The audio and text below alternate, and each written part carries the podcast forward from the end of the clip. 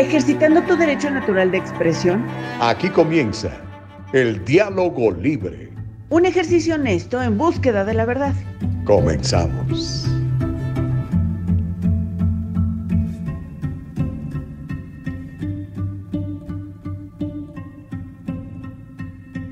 Órale, buenos días, feliz viernes 13 para todos. Se supone que el viernes 13 es día de mala suerte, dicen algunos por ahí. Yo no soy supersticioso porque es de mala suerte, me queda Caro Bustamante. ¿Cómo estás? ¿Cómo estás, Gus? Muy buen día. Me agarraron con plena agüita. Oye, qué calor tan brutal hace de este lado, ¿eh? ¿Está haciendo calor en Puebla, en serio? Sí, horrible, horrible, no sabes, horrible. Acá no. Eh, estoy a punto de ponerme una hamaca, así como nuestros amigos de Mérida. Estoy a nada de poner una hamaca aquí. Pero muy bien, muy contenta. Fíjate que sí, para algunos es de mala suerte eh, conozco a alguien muy cercano que no sale en todo el día, ¿eh? O sea, el viernes 13 es de quedarse en su casa puntualmente sin salir. No hay poder humano, sí, no hay poder humano que la saque de su casa. Pero para mí resulta todo lo contrario. Para mí los viernes 13 son muy, muy divertidos. Y hoy no va a ser la excepción. Fíjate que voy a un concierto. Después de dos años de pandemia, me voy a un concierto. Eh, estoy nerviosa, pero muy, emocionada.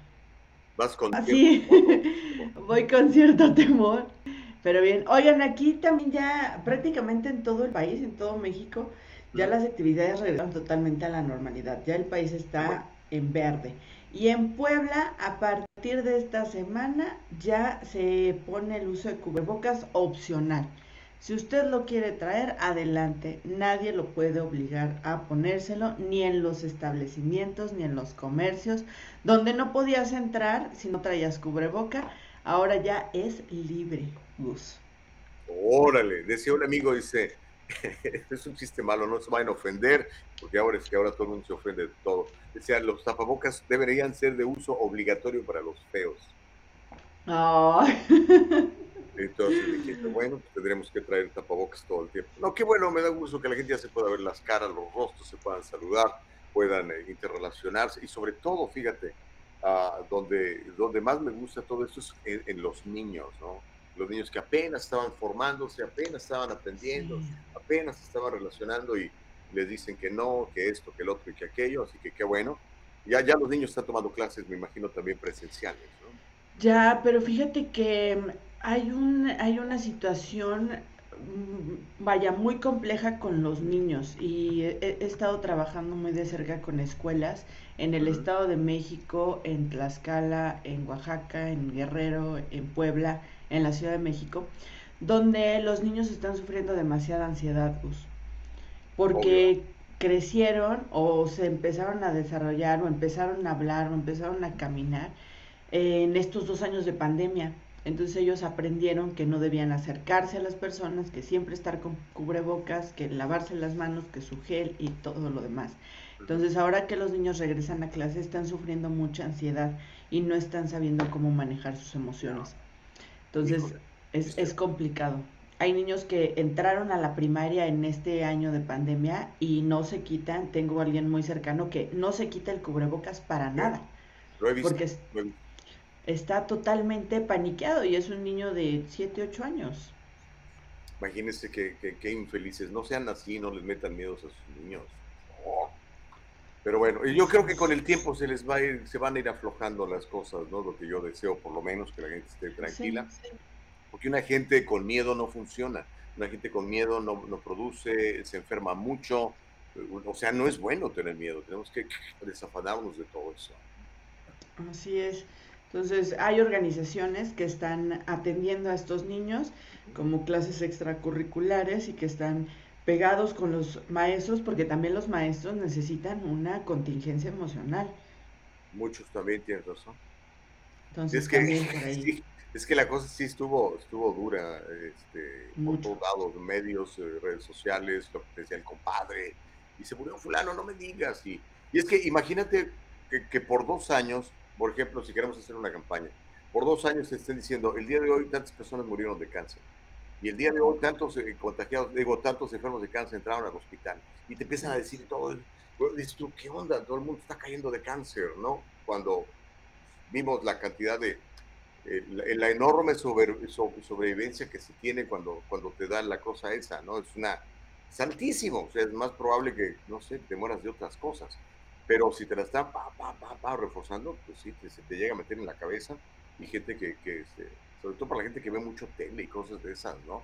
Este, procuren no ver televisión en la noche, por menos no noticiarios, por favor. Vean otra cosa para que estén más tranquilos. Que, eh, mira, en mí causa otro efecto. O sea, yo, yo durante todo el día estoy viendo noticias, estoy viendo información, pero en la tarde, noche es cuando realmente me concentro y me pongo a ver este, cosas. Ya ven, no, no quieran terminar como yo, por favor. bueno, oye, este, hoy vamos a invitar a Rafa, a Rafa Ziegler en la última hora. Hoy es el Día eh, Internacional de la Familia o de las Familias, ¿verdad? este, porque pues ya nada más, no, ya no nada más hay una sola, una sola familia, ¿no? Como, como la describe la Biblia, por ejemplo, ¿no? Mamá, papá, hijos. Ahora hay muchas familias de diferentes tipos y bueno, hoy las, las celebran todas. Hay familias, este, pues, eh, pues distintas, digámoslo de esta manera, y pues también se llaman familias, ¿no, mi Caro? Así es, la diversidad en las familias y vaya, ya no me dio tiempo de invitar a, alguien que, me, gustaría mucho que nos platicara, a ver si más adelante lo podemos invitar. Pedro Bori, búsquenlo en las redes sociales. Él es un eh, psicólogo, es escritor, también es eh, asesor. Y vaya, eh, ah, tiene, tiene una presentación que me gusta muchísimo, que tiene que ver con qué es una familia, ¿no? Según el Instituto Interamericano del Niño.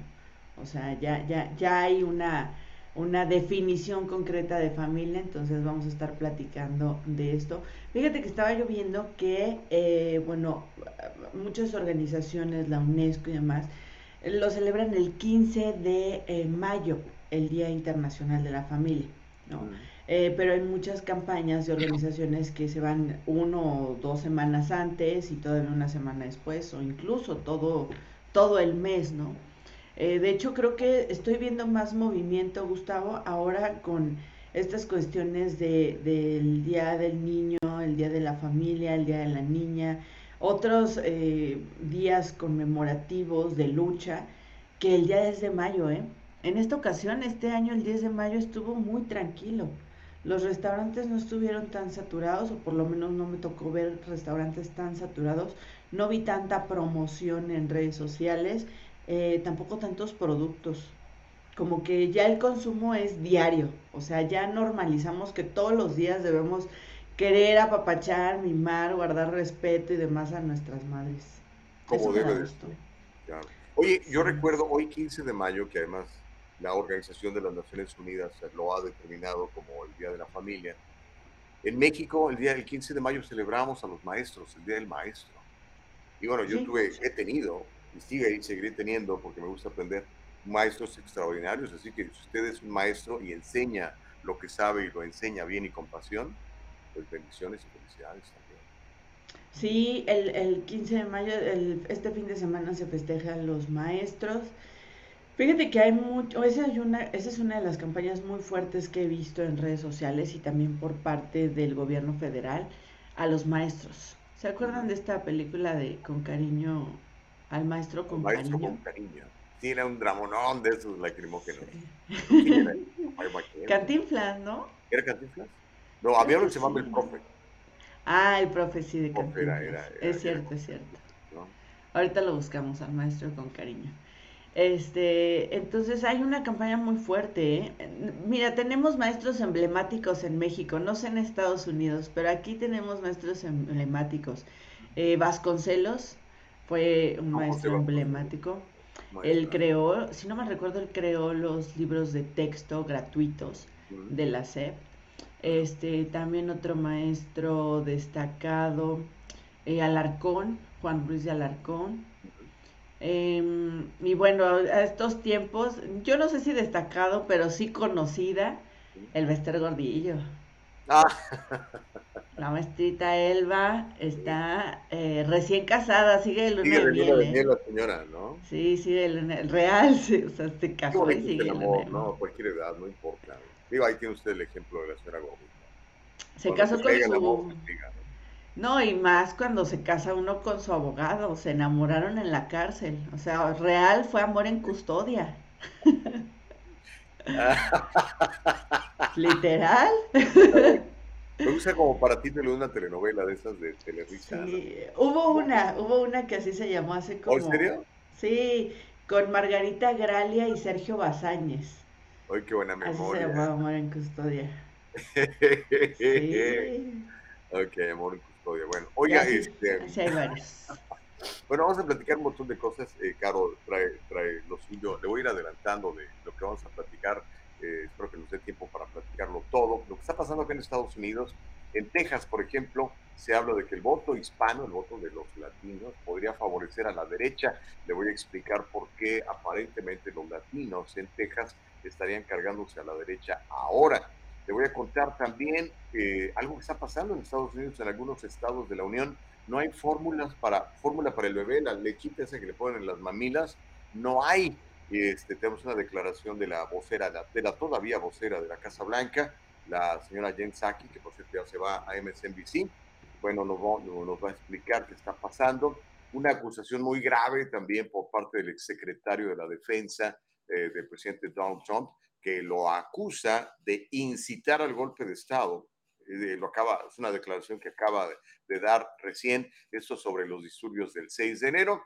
Y bueno, em, Kevin de León, ese muchacho que está buscando ser alcalde de Los Ángeles, le acaban de servir, le llaman en inglés, eh, por segunda ocasión, documentos de destitución, lo quieren, le quieren hacer el recall acá en Los Ángeles, es, es el segundo intento en su contra y vamos a platicar de eso también, mi querida acá.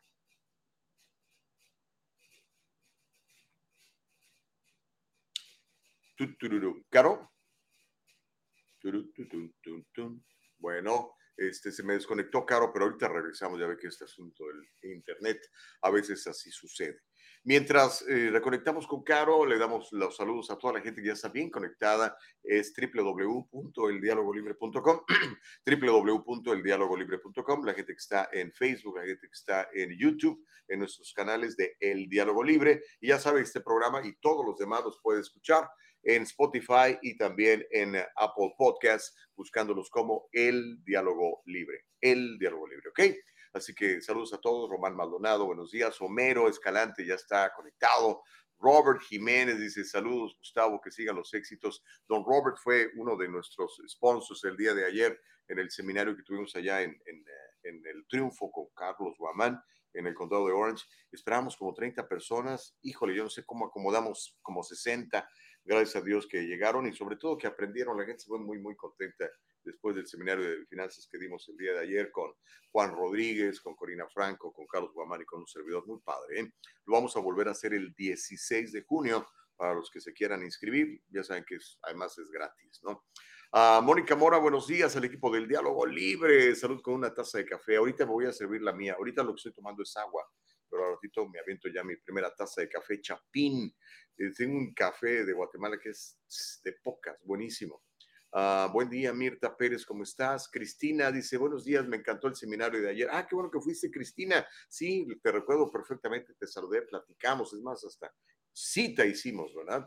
Consuelo Burbano, ¿cómo estás? Muy buenos días. F. Chávez, bendecido fin de semana para todos, muchísimas gracias. Uh, de, ¿Quién más se publica ahí? Dionisio dice, hola amigos, saludos como siempre apoyándolos, saludos Gustavo y Carito, gracias. Eh, ¿Quién más? Imelda dice, buenos días, feliz viernes, les deseo un bonito fin de semana para ti también, mi querida Imelda. La gente como Miriam Santoyo dice, bueno y bendecido día a todos. Así es como debe ser, Miriam, esa es la actitud, Miriam. Así que muchísimas gracias a todos. Ustedes ya reconectamos a, a Caro Bustamante. Mi querida Caro, estabas a punto de decir algo cuando de repente se desconectó el internet. Sí, ya sé, ya saben, es un de este lado. Es un complot. no me no tengo duda. Siempre es un complot. Mm, Oye, pues dijiste a todos cómo conectarse a través de nuestras diferentes plataformas donde nos pueden escuchar. Dinos, dinos. Pues si están conectados en Facebook, por favor, denle seguir, me gusta, son dos cosas diferentes, dos votitos diferentes, por favor, regálenos ambos dos. Y si están en YouTube, por favor, denle activar la campanita notificaciones para que la aplicación les avise cada vez que estamos. También recuerden que estamos en nuestra propia página de internet, eldialogolibre.com. También nos escuchan en Spotify y también nos escuchan en Apple Podcast y en eh, Anchor. Anchor. Esa, esa sí no, no la conozco, es muy popular esa, esa plataforma. Sí, o sea, tus podcasts ahí mismo, puedes armar tus producciones de radiofónicas ahí mismo, entonces está muy buena. Ahí haces todo el trámite. Grabas, escribe Anchor, me imagino, o no? Anchor, Anchore. A N C ah, como ancla. Ajá. Ah, sin, sin, e, sin e al final. A N C H O R. Ok, Anchor.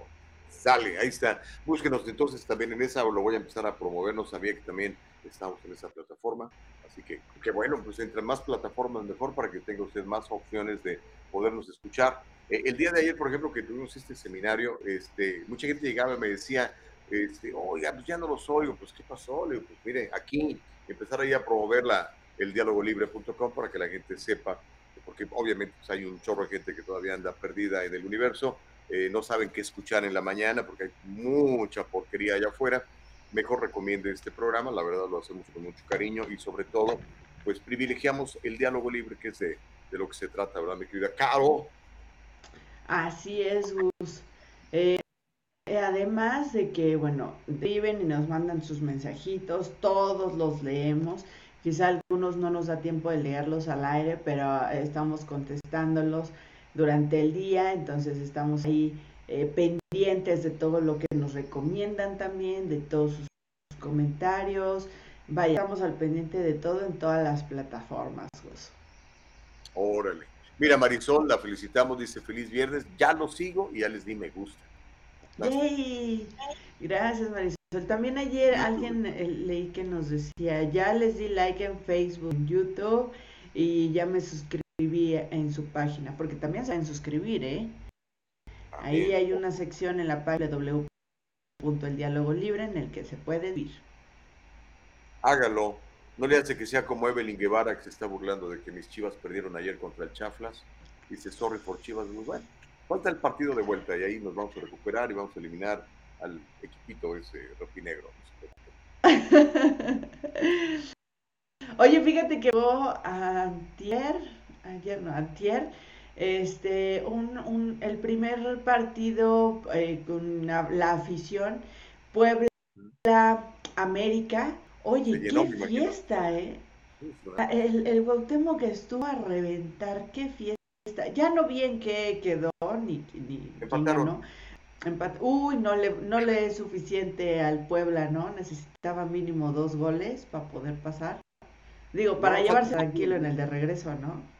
Pero en el Azteca le van a pegar a los amarillos, ¿no? Sí. ¿Crees? Sí, yo estoy. Eh, cualquier equipo que le vaya, eh, eh, que juegue contra el América, yo a ese, a ese es mi equipo.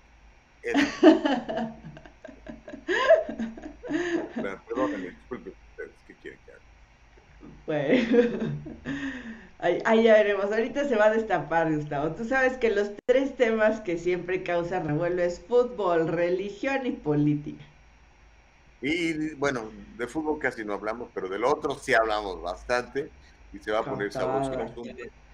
Eh, ¿Cómo ves esto de, de, los latinos, por ejemplo, en Texas? Y este son, hay cifras ¿eh? para que los demócratas eh, se vayan preocupando y, hagan algo.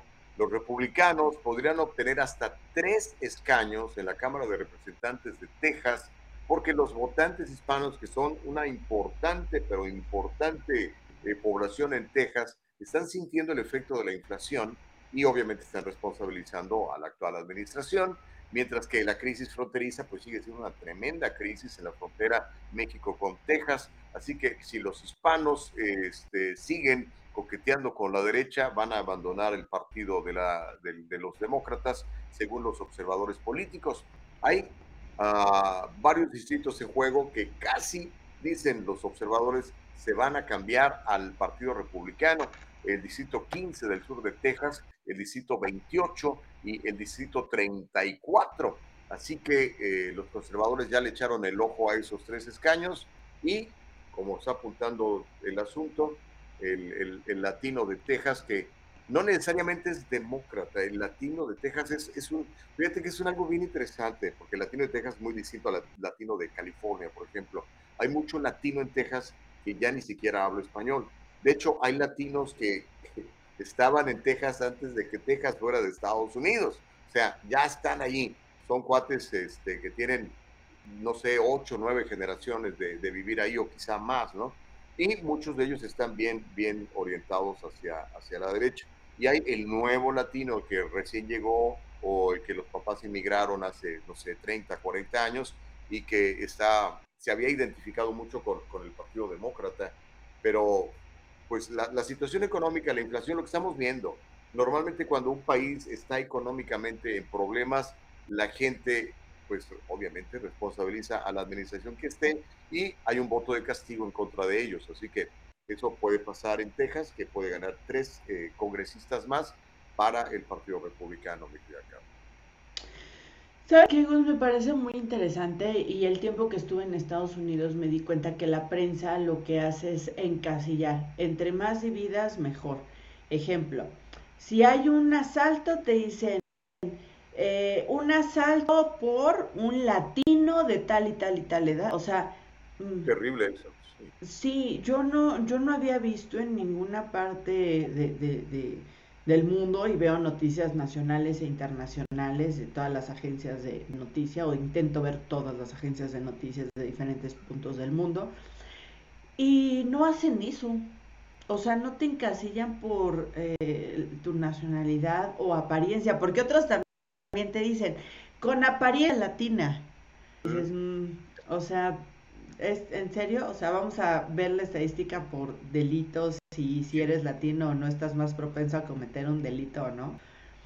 Eso, eso se me hace muy difícil. Y lo mismo con el voto. O sea, no necesariamente tienes que ser latino para ser de izquierda o populista o de, vaya, demócrata o, o en fin, creo que cada quien habla de lo que el, de cómo feria. Conozco a muchas personas, eh, mexicanos, mexicanas o en general latinos, eh, latinas, que vaya, defienden al ex de Trump, ¿no?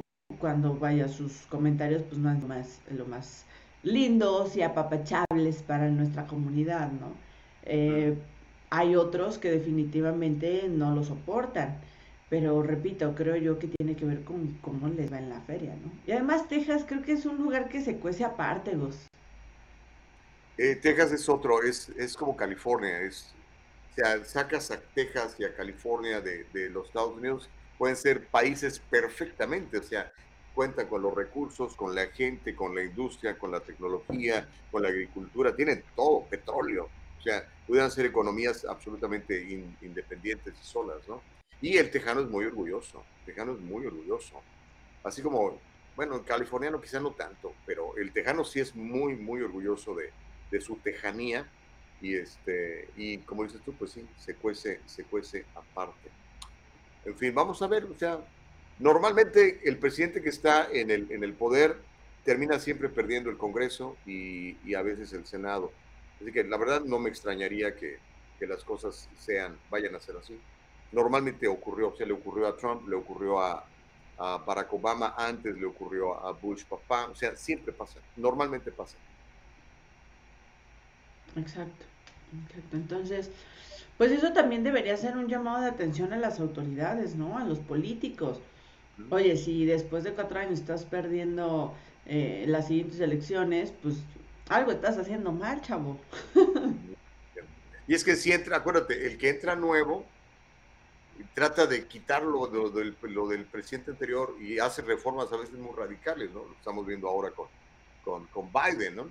Entonces a veces no le sale la jugada, como ahora, pues la verdad tenemos una inflación galopante, el, país realmente eh, está en, en, en, serias dificultades, vamos a decirlo como es, ¿no? Sobre todo pues para la clase media y la clase, y la clase trabajadora. Los ricos siempre, siempre van a estar bien, ¿no? créanmelo, no, no tienen problemas pero la mayoría que termina siendo pues la gente que más vota, pues somos más, la clase media y la clase baja que, que los, que los de la clase alta, millones en número, somos más. Entonces termina siempre siendo un, voto de castigo, así que interesante. Eh, oye, a propósito de voto, ya vi la película completita, ahora sí, ahí se las puse a ustedes para que la vean. Mucha gente el día de ayer me, pedía, el, oye, mándame la película, mándame, ya se las mandé, ¿ok? Entonces espero que la vean el fin de semana y si quieren el lunes platicamos o el martes o la próxima semana, el día que tengan tiempo. Pero este, vean la película, ¿eh? este, por lo menos te va a hacer pensar. Y para otros creo que este, sí está claro que sí hubo algunas movidas chuecas. Vamos a ver qué hace las autoridades con toda esta evidencia que está trayendo esta gente, a ver si la investigan, porque esa es otra cosa, ¿verdad? Porque, como decía, decía alguien por ahí, ¿no? O sea, eh, la verdad no es lo que tú sabes y lo que te consta, la verdad es lo que puedes comprobar. Exacto. Exacto, totalmente de acuerdo. Y, ayer me sorprendió mucho el mensaje que nos mandaste a, producción, eh, que te había quedado sorprendido, que estabas sí, no, no manches, no puede ser, no puede ser, no puede ser. Pero con, este aparatito, así como los, los malvados te, te hacen seguimiento, también todos te hacen seguimiento, o sea, y tú también puedes seguir a los malvados. O sea, abusados con toda esta tecnología, ese Big Brother existe, ahí está, nos están viendo, nos están escuchando, nos están siguiendo. Este es un, es como si trajeras un grillete esos que le ponen a, los, a los presos que están, este, ¿cómo se llama? Bajo caución. ¿Saben por dónde andas? saben por dónde andan. Entonces, siguieron a esta mula, supieron exactamente cuántas eh, urnas visitó, este, en cuántos condados, a qué horas, y luego hay video. No, hombre, está cañona la cosa. Vamos a verla, el fin de semana vamos a verla y lo comentamos la próxima semana. ¿Qué te parece si eh, mientras vamos a un corte y regresamos con más información en el diálogo libre? Venga.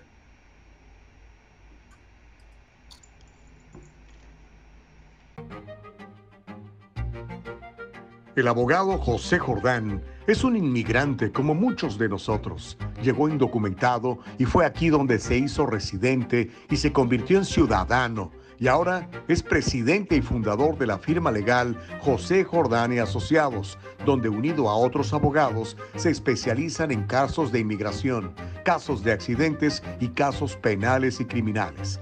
Llámeles, todos ellos hablan su idioma y están para servirle. ¡Sas! Me agarraron revisando del café. ¿Sabes que traje un café? Se lo voy a presumir. Es más, un buen día, alguien que se porte usted bien y hacemos algún evento. Le voy a llevar una libra de café a alguno de ustedes. Este, es un café orgánico de la finca de un amigo de mi suegro, en, por allá no sé qué pueblo, en las alturas de Guatemala, y cosecha un café buenísimo y lo hace nada más para él. Este, no, no lo vende, pero nos regaló unas libritas de café y está, está espectacular, oiga, espectacular. Muy, qué rico, qué rico. Bueno, ok, chicos, son las 7:31, estamos con Caro Bustamante, yo soy Gustavo Vargas, se llama El Diálogo Libre. En este viernes 13, para ustedes que son eh, supersticiosos, ¿no? Ya vi todas las películas que han sacado, viernes 13, Friday the 13 era Jason, un tipo que salía ahí con un machete matando a todos. Pero bueno, este es películas, no me gustan. Ah, dice Danny Danny Gus, ¿se puede ver el documental con adolescentes? Sí, sí, claro. O sea, o sea, no hay ni groserías, ni sexo, ni burradas, ¿no? Hay, hay, hay más groserías y sexo en cualquier telenovela de esas que vemos todos los días en la televisión abierta. No, es, es un ejercicio periodístico, es un ejercicio periodístico. Creo yo que está muy bien fundamentado y, y yo creo que le está, este, le está haciendo mucho ruido a mucha gente. No sé si las autoridades vayan a hacer algo al respecto, eso ya es otra cosa. Pero la evidencia la, la presenta este cuate, se llama Dinesh de Souza, se llama. Es un, es un hindú americano, de hecho creo que él nació en la India. Es así como tú y como yo, este, inmigrantes, ¿no? De esa gente que viene aquí a trabajar, a echarle ganas. Ok, tenemos listo el video de Jen Saki. Ah, mira. Pero no, no, ya regresaste, Caro, ya regresaste. Entra, ¿le quieres decir algo? Perdón, acabo de, entrar, no escuché que estabas comentando vos, discúlpame. Oh, no, no, es que me preguntaban sobre si se podía ver este documental de las 2000 mulas con adolescentes. Le digo que sí, es para toda la familia. Quizá ah, los niños no entiendan mucho, porque hay ciertas palabras pues, no, no, que no se manejan mucho entre los niños, pero sería bueno que los vieran sus niños, sí, sí, yo creo que sí. Es para toda la familia. Creo que sí, cualquier contenido se puede ver con niños siempre y cuando se explique, ¿no? Los padres tengan la capacidad de explicarles qué es lo que están viendo y de qué se trata. No, no hay groserías, no hay nada, hay pura, hay pura evidencia. Y te hacen los mapas y te hacen el seguimiento y te sacan los videos. Yo no sabía que todas estas urnas que instalaron por todas partes del país con el asunto de la pandemia, ¿verdad? Este, que tú podías votar un mes antes, 15 días antes, y esas cosas. Este, hay cámaras, cámaras de seguridad. Entonces veías a la gente con, con sus tapabocas, llegaban con, con guantes, depositaban las, las, las, boletas electorales, se tomaban foto, porque si no demuestras que fuiste a poner el voto, no te pagan estos señores. Todo eso es ilegal, es un, un, delito punible, castigable. Entonces, y en, diferentes estados, en unos estados es más fuerte la, la, el castigo que en otros. Pero por ejemplo te muestran cosas que pasaron en Georgia, en Arizona, en Filadelfia, heavy la cosa. Vamos a ver que, a ver si, no sé, por lo menos que lo investigaran las autoridades, ¿no? Pero eh, la evidencia ahí la presentaron ellos. Hay que, hay que verla, hay que verla para poderla comentar. Oye Gus, ¿qué, eh, ¿quieres darnos otra nota o este empezamos a calentar la cuestión para eh, calentar el chocolate? La familia, ¿qué es la familia? ¿Qué te parece? Ese es un muy buen tema porque es el Día Internacional de la Familia, ¿no?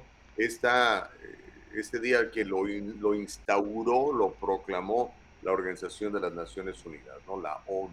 Entonces, este, desde el punto de vista judeo-cristiano, pues la familia es, ya sabes, ¿no? Como Dios la diseñó, Adán y Eva y los niños, ¿no? Eh, papá, mamá y, los muchachos. Pero eh, el, el, el, hombre y la mujer le ha dado un giro y ahora tenemos familias muy distintas a las originalmente propuestas, ¿no, Caro? Sí, este es que es un tema súper amplio. Mira, te, te, te, platico un poquito lo que he estado estudiando, investigando. Les compartía yo que estoy platicando con Pedro Bori. Les recomiendo que lo sigan en sus redes sociales, así lo encuentran. Pedro Bori. Y él me platicaba que eh, según el Instituto Interamericano del Niño, la familia es un conjunto de personas que conviven bajo el mismo techo, organizadas en roles fijos padre, madre, hermanos, etc. Con vínculos consanguíneos o no, con un modo de existencia económico y social comunes, con sentimientos afectivos que los unen. Esta definición es del Instituto Interamericano del Niño y creo que profundiza eh, lo que tú estás comentando, ¿no? vaya, la, la Biblia, la religión habla de este tipo de familias, mamá, papá, hijos. Yo ahí tengo mis dudas, porque también por ahí les mentiría, no me acuerdo en qué versículo, pero hablaba de que también consideraban familia, este, no, me acuerdo quién, la verdad, eh, todos los que vivieran en, la misma casa o en la misma tienda en ese momento. Creo que era una familia que estaba en el desierto, por ahí sáquenme del error, por favor. Eh, y que se hablaba de que todos los que estaban ahí eran una sola familia. No necesariamente eran consanguíneos, sino necesariamente eran mamá, papá, hijos. Entonces, vaya, eh, viendo los términos de esas épocas, de esos momentos, de lo que dice la Biblia y predica la iglesia, y viendo el término de ahorita, pues creo que no estamos tan alejados, lo único que cambia son los roles dentro de los integrantes de la familia, ¿no, vos? Exacto. por ejemplo, pues hay, hay familias de, de, todo tipo, ¿no? Y son, son familias, por ejemplo, hay una familia que tiene ausencia de papá, hay uh, familias que tienen ausencia de mamá, o sea, eh, pero digamos, es más común ver una mamá con sus dos hijos eh, y el papá pues se peló, ¿no? No, o nunca estuvo, eh, pero también de repente, yo, conozco el caso de una, una, amiga mía, mentora incluso mía, este, el papá la crió a ella y a todos sus hermanos, creo que fueron como 11, la señora dijo, bye, este, se fue y los abandonó y el papá terminó criando esa familia, ¿no? Pero, por ejemplo, pues hoy sí hay familias ya muy modernas, por ejemplo, por, por hablar de gente famosa, ¿no? Que la gente puede conocer, como este muchacho Ricky Martin, ¿no? Pues la familia de él es un señor con otro señor y unos niños que, que, que creo procreó él a través de un vientre rentado de una, de una señora, ¿no? Una surrogate, le llaman en, en inglés. Y, por ejemplo, ahora hay familias en donde es o sea, sí son heterosexuales, ¿verdad? el esposo, la esposa, pero este, los hijos son dos perros, ¿verdad? Este, y los tratan como, como hijos, ¿verdad? Esa es su familia, incluso lo presentan. Mi familia, ¿no? Ahí está José, María y Fairo, o Fido, o como se llama el perrito, ¿no? Entonces, eh, va, yéndonos a la, definición que nos dabas de este señor, eh, pues puede, puede, puede, ser muy parecido a la, a la realidad, ¿no? Aunque también este, hay, familias en donde, entre, digamos, el hijo no le habla al papá. O la, hija no le habla a la mamá, o entre los hermanos no, se hablan.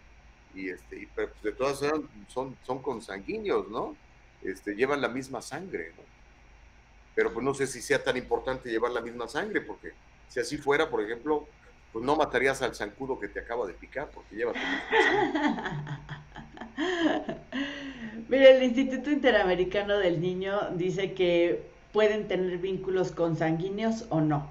Por ejemplo, estoy pensando a personas que quedan totalmente huérfanas y entonces que ellos ya no tienen familia, pues crean su propia familia, ¿no? Su círculo de apoyo. Ahora, yo te pregunto, ¿para qué sirve una familia? Fundamental, fíjate. Yo creo que la descomposición que estamos viendo a nivel mundial, y voy a hablar nada más de Estados Unidos que la realidad que conozco más, es precisamente porque la familia ya no es tan sólida como era antes. Ya no existe el amor, el respeto. Eh, es muy común que ya los, los hijos le falte mucho respeto a los papás. Es muy común que los papás no se hagan responsables de sus hijos, sobre todo en los primeros años. Entonces, la familia eh, otra vez regreso a, a, la visión judío-cristiana o judeo-cristiana, la familia es eh, el, sostén de la sociedad. Un buen individuo, fíjate bien, así es como lo veo yo, un buen individuo, una mujer completa, integral, integral, que no necesite de nada, que ya sea ella completa, se une a un, un hombre también integral, completo, que no necesite de nada, pero que juntos unan sus fuerzas para crear una buena familia, sólida, vaya a traer este, buenos frutos, buenos hijos. Esa familia fuerte, sólida, va a, traer este, una buena sociedad. En la medida en que haya más familias fuertes, sólidas, creamos eh, sociedades eh, este, fuertes y sólidas, ¿no? Y eso crean, pues, naciones, ¿no? Países. Eh, pero si la familia le falta un elemento, entonces ya va a ser más difícil. Eh, o si nunca estuvo el elemento, o el elemento es un elemento podrido, mal hecho, no sirve, un papá borracho, responsable, drogadicto, una mamá que también tenga sus problemas, va a ser más complicado. Entonces yo creo que para mí eh, todo comienza con el individuo, ¿no? El individuo tiene que ser integral, tiene que ser íntegro, tiene que ser un individuo responsable eh, y que busque otra persona, si es la, la tradición judío-cristiana, del otro sexo, que también sea igualmente responsable para fundar una familia sólida que traiga buenas sociedades y buenos, buenas naciones. como es costumbre en este espacio, no estoy de acuerdo contigo. Yo sé. ¿Sabes qué? Porque he visto y he vivido, en, eh, eh, he tenido la oportunidad de pertenecer a varias familias porque yo sí creo que no necesariamente tenemos que ser familia consanguínea, yo sí creo que hay familias que te matan, hay familias que hieren, hay familias que lastiman. Siguen siendo tu familia, pero decides igual y no estar ahí. No estoy de acuerdo contigo en que las familias de antes eran sólidas, no lo creo. Yo no tengo ninguna referencia eh, cercana, no conozco a ninguna familia de 50 años, 40 años hacia atrás que sea perfecta o que sea sólida y que sea...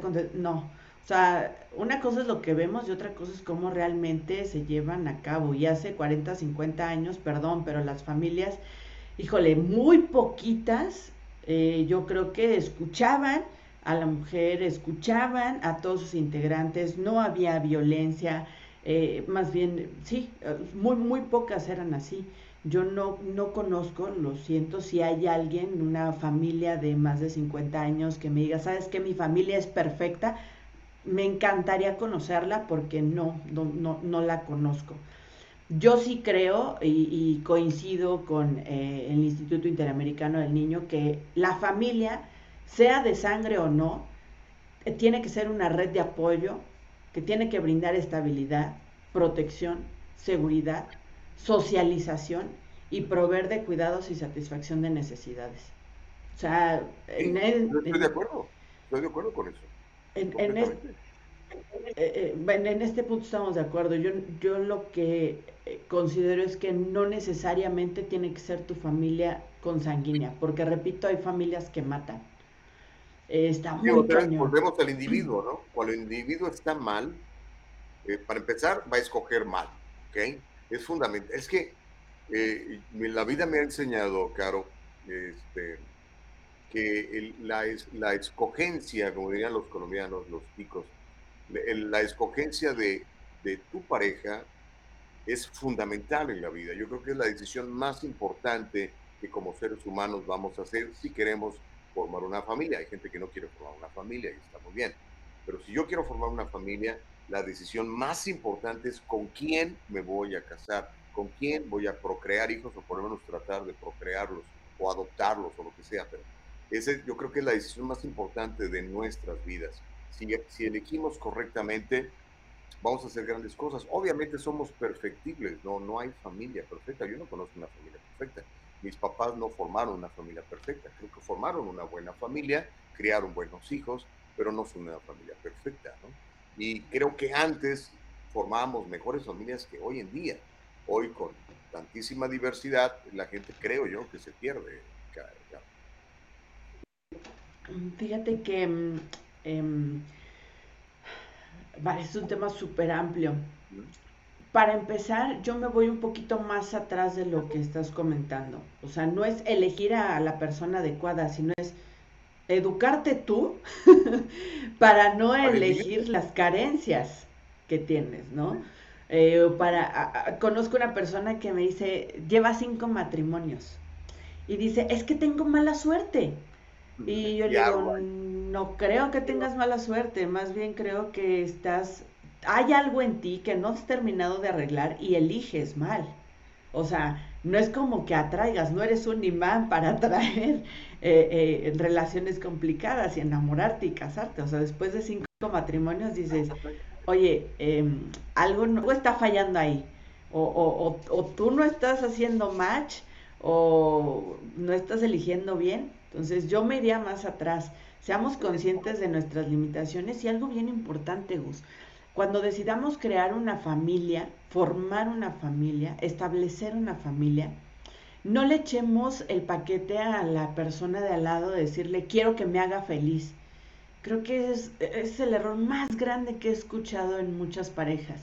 Es que ya no me haces feliz híjole, pues el que se hace feliz es uno mismo, perdón. por eso te digo, creo que al final del día regresamos al individuo, ¿no?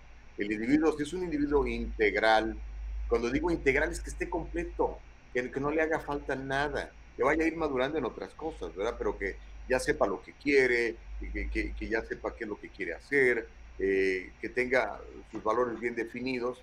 Esa es una persona eh, integral, una persona completa no necesita que alguien termine de criarlo, vaya, ¿no? Sino que ya está completo. Y va a buscar una persona exactamente igual. Normalmente lo que sucede es que nos equivocamos porque, para empezar, nosotros tenemos falencias, no estamos listos para el compromiso de, una, relación permanente. Ni siquiera digo a largo plazo, digo permanente, ¿ok? Este, y entonces nos, nos equivocamos, ¿no? Este, a, mí, a mí me pasó y sé de mucha otra gente que le ha pasado. Otros, algunos aprendemos, decimos, no me vuelve a pasar y empezamos a hacer las cosas de manera correcta. Eh, otros no, otros, como dices tú, llaman quinto matrimonio y, y creen que tienen que encontrar en la otra persona lo que les hace falta, cuando en realidad ellos son individuos que no están completos. Necesitamos trabajar en nosotros. Un buen individuo con otro buen individuo van a crear, creo yo, grandes alianzas, ¿no? Y ahí está la, la clave de una, de una familia sólida, con una sociedad sólida y una nación sólida, en la medida que haya más familias sólidas, ¿no? Creo yo, por lo menos. Sí, sí, sí, sí, sí, totalmente. Em, creo que la diversidad que vemos hoy día corresponde a, mm, los problemas que socialmente también hemos generado. O sea, vemos a muchas personas. Lo que voy a decir va a estar, va a ser totalmente controversial y pues ni modo, o sea, me la voy a echar. Em, yo no conozco a una persona, igual y mi grupo es limitado, pero yo no conozco a una persona em, que tenga ciertas preferencias sexuales eh, sin que haya tenido algún trauma en su infancia. Yo, hasta lo que yo he conocido, hasta donde yo he convivido, o sea, las personas con las que yo he tratado tienen esta situación. A ver, ¿sabes qué? repítelo, no, no te pude escuchar bien, tuvo un pequeño glitch en la transmisión. Ok. Yo no conozco una persona que tenga preferencias sexuales o que decida no casarse y que no haya tenido una, eh, un trauma em, en la infancia. Cuando dices preferencias sexuales, ¿te refieres a preferencias eh, homosexuales? Sí. Ah, ah, eh, híjole, pues si lo reflexiono, creo que yo también. O sea, eh, los, amigos que, tengo que, digamos, tienen preferencias homosexuales o bisexuales, sí han tenido algunos eventos en su vida que no han sido muy agradables, ¿no? Pero, y, eso puede, pues puede confundir a la gente y puede hacerlos que, que se orienten hacia cierto lado, ¿no? Y aparte, pues ya sabes, hay un montón de sopilotes ahí volando que les llaman groomers, que empiezan a preparar mentalmente a los chavos. Este, yo conocí un tipo que era bien malvado, pero malvado, malvado. Y este, cuando encontraba así chavitos medio, medio enojados con sus papás y así, empezaba a platicarles para tratar de tratar de, tener relaciones con, esos chavos, ¿no? Y, a veces lo conseguía, ¿no? Eh, pero no quiero decir que todos sean así, ¿no? Claro, yo, yo tampoco. Lo he planteado en varios foros eh, con relación al tema y no, vaya, ellos defienden el punto de que sí es un factor, pero no es lo que define. Eh, aún así, yo sigo sin encontrar eh, a una persona que no haya tenido algún acontecimiento que marcara su vida y que por eso decidiera alejarle. Y es normal, es un mecanismo de defensa. Si un hombre abusó de ti, pues obviamente no vas a querer saber por mucho tiempo de hombres. Si una mujer abusó de ti, o, eh, no vas a querer saber de mujeres. Si tuviste un padre, una familia violenta, eh, pues obviamente vas a tener reservas de querer formar una familia. O sea, es normal, es un mecanismo de defensa. Eh, y creo que desde ahí deberíamos de reflexionar qué estábamos haciendo hace 20, 30, 40 años eh, en nuestras familias, en nuestros núcleos de crecimiento que se supone deberían ser nuestros lugares, nuestro Cali, ¿no? Cali en, en náhuatl significa refugio.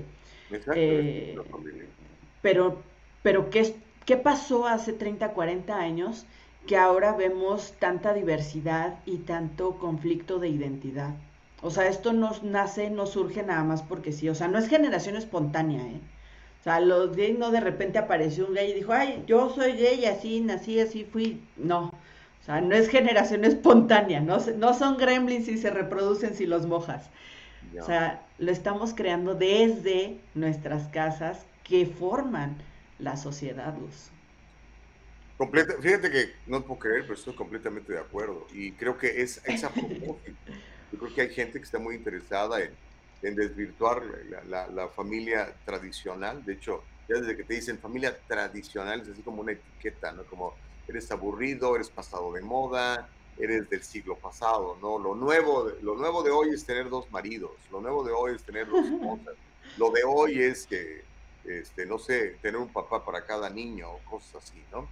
Eh, no son criticando ni mucho menos. Hay, hay, hay, ocasiones en que tomamos decisiones de ese tipo, pero este, obviamente podemos salir adelante. Hay, hay este, personas, por ejemplo, mamás, papás solteros, ¿no? que igual se esfuerzan, salen adelante y logran formar buenas personas. También hay familias tradicionales que de repente tienen a cada chamuco como hijo, por ejemplo, ¿verdad? Son, son Pregúntale a la mamá del Chapo. Que no, no puedes, este, no puedes controlar, tú simplemente puedes controlar lo tuyo individualmente nada más, ¿no? Pero está muy interesante los comentarios, hay muchísima gente bien enganchada con la conversación por el Día Internacional de la Familia. No sé si quieres empezar a leer algunos puntos de vista. Claro, antes, antes de, empezar con los comentarios, ¿se acuerdan de esta novela Mirada de Mujer? Oh, sí, sí, claro, claro, con... ¿Cómo se llama esta señora? Muy guapa, ella muy buena actriz. La hija Angélica Aragón. Angélica Aragón. Y... el otro actor también muy buen actor. Creo que ya, ya, ya falleció. No, Fernando Luján, sí. Fernando Luján, sí. Y, y, el joven Ari Telch. Era el tercero en Discordia, sí. Eh, no, ¿eh? ¿eh? Fíjate que el la tercera en Discordia fue la eh, Marta Mariana Castro, que es la esposa de Fernando Luján. En la novela la hacía como su amante. Oh, ya. Ella fue la tercera en Discordia. Cuando se separan, Fernando Luján y Angélica Aragón, un matrimonio de 50 años, Angélica conoce en su personaje de María Inés, conoce a Ari Telch. Eh, ¿Por qué creo que sí, más joven, 20 años, 25 años más joven que ella? Ella termina siendo medio cougar ahí, ¿no? Sí, y fíjate que ahí eh, fue, un, fue un parteaguas esa novela porque rompió justamente los estereotipos de familia. Yo ahí sí vi, vaya, yo estaba chica, pero veía como México se paralizaba. O sea, en el horario de las nueve de la noche que empezaba la novela no veías a nadie en las calles los padres, eh, mamás, papás, hijos, abuelitos se reunían para ver esa telenovela. O sea, fue un, un gran e, e, éxito. Hubo una segunda eh, eh, versión, hubo una segunda temporada, digamos. Pero el romper estos estereotipos de familia, creo que desde ahí vimos el empoderamiento de una mujer que había sido violentada, engañada por su pareja de, de años, más de 30 años de casados, y ella el poder eh, rehacer su vida no fue bien visto. Entonces, creo que también por ahí eh, eh, habría mucho que elaborar, Gus. Interesante. Mira, bueno, Ernesto Gutiérrez Figueroa está comentando sobre la película 2000 Mulas. Dice que no cree pues en el documental. Pues no sé, brother. Ahí está la, evidencia. Este, qué, bueno que lo viste me gustaría que, me digas que, cuál sería la mentira. Pero esto, si quieren, lo hablamos la próxima semana, ya que, ya que más gente haya visto la película. Ya les mandé a todos los que la quieren, les mando el, enlace, mándenme un, mensajito y se los hago, se los hago llegar. Mejor, eh, si quieres, este, hablemos de lo que estamos ahorita, ¿no? Me queda cargo de la familia. Así es. Eh, Jim Jiménez dice, excelente, so, estoy 100% de acuerdo con tu compañera. Eh, Jiménez Cruz dice, excelente, estoy 100% de acuerdo con tu compañera. Homero dice que, con su poca inteligencia que tienen echaron a perder el tema de la familia, están confundiendo peras con manzanas. Este, explícate, Homero, elabora, por favor. el amable de Homero siempre. Sí, una dulzura, hey, el diálogo libre. Lo que, lo que escribas lo vamos a leer. Así es. F. Chávez dice, aún sí creo en la familia, aún así creo en la familia, padre, madre e hijos. Sí, adelante. Eh, dice, creo que la influencia que tiene la tele respecto a lo que la familia es puede ser mayor en algunas personas. Soy producto de una familia quebrada, pero mi madre suplió muchos vicios que dejó mi padre. Ah, ok. Y muchos vacíos. Muchos vacíos, perdón, que dejó mi padre. Aún así, creo en la familia, padre, madre e hijos. Eh, hubo una serie, yo nunca la vi, pero entendí que mucha gente estaba muy enganchada, era una comedia donde se hizo famosa esta muchacha, actriz colombiana muy guapa, eh, se llama Familia Moderna, Modern Family, ah, donde estaban, este, pues, o sea, rompían completamente con, con lo que conocemos como familia, eran familias, pues digamos, muy diversas, por decirlo de alguna manera, ¿no? Creo que era un matrimonio homosexual, este, que habían adoptado un niño. Ah, pues, creo que era un matrimonio, no sé si era interracial y además... Sí, interracial y homosexual, sí. Un niño, y en el caso de esta muchacha era el, segundo, segundo matrimonio del otro señor, sí. y, pero al mismo tiempo eran amigos con, la... No sé, Nunca la vi, pero algo sí me, me, platicaron, muy interesante. Con Vergara, ¿no? Este... Esa, Sofía Vergara, ella. Sí, sí, sí. sí. Sí, eh, mira, es que es, la interacción, o sea, si nos apegáramos, eh, por ejemplo, a lo que se dice mamá, papá, hijos, entonces las personas divorciadas eh, tendrían oportunidad de volverse a reunir, igual y ya no tienen sus hijos o igual y nunca tuvieron hijos.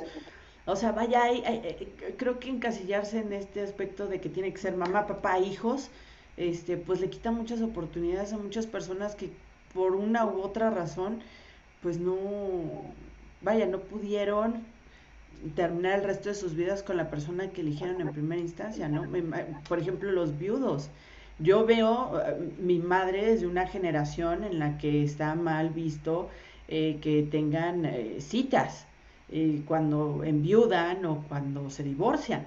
O sea, tú te tienes que dedicar, si tú te casaste y te divorciaste, pues ya ni modo, mujer, te tienes que dedicar a tus hijos y se acabó. Eso me parece muy egoísta. Lo es, claro. Yo creo que el, estado ideal de, la persona es, es que estar con, una, con, su esposa o con su esposo. Es lo que yo creo. Creo que desarrolla uno más habilidades eh, y tienes como, aparte, más, más motivos. Cuando te echas responsabilidades encima, las responsabilidades te hacen, te hacen sacar lo mejor de ti. Pero si estás así cómodamente como ahora, muchos, no, yo aquí solito con mi gato, no me molesten, como que no, este, como que dices pues ¿para qué, para qué me esfuerzo tanto si con esto lo hago, no? Y, y eso creo que a veces nos priva de grandes habilidades de mucha gente que está ahí con un chorro de potencial, pero que no lo desarrolla porque pues no es necesario, con lo que tiene le va bien. Eh, pues es que es la necesidad de cada quien. Eh, hay, hay personas que, yo soy una persona que ya tengo varios años sin una pareja estable y digo, no, no me voy, no le voy a echar el paquete a alguien cuando yo todavía no puedo con lo mío, ¿no? Primero resolveré lo mío y ya después compartiré con otra persona, pero vaya, es dependiendo de las necesidades de cada quien, ¿no? Tony dice, existe la posibilidad de que las familias hoy no sean mejores ni peores que antes. Lo que sí es diferente hoy es que muchos más de los, perdón, es que, ay, se me fue el comentario, es que mucho más de lo que pasa al interior de ellas se sabe más que antes. Tiene toda la razón Tony, ¿eh? Puede ser, sí. Había muchos, muchos, pues muchos digamos, padres abusivos, eh, padres este, golpeadores, y la señora no decía nada, o padres que presentaban una cosa eh, delante de la sociedad y y en lo oscurito eran homosexuales, por ejemplo. Sí, eso siempre ha existido. Entonces creo que por ahí también tendría que ver eso, Gus. Igual y eh, no es que haya ahorita una tendencia a la homosexualidad, sino que antes no se decía.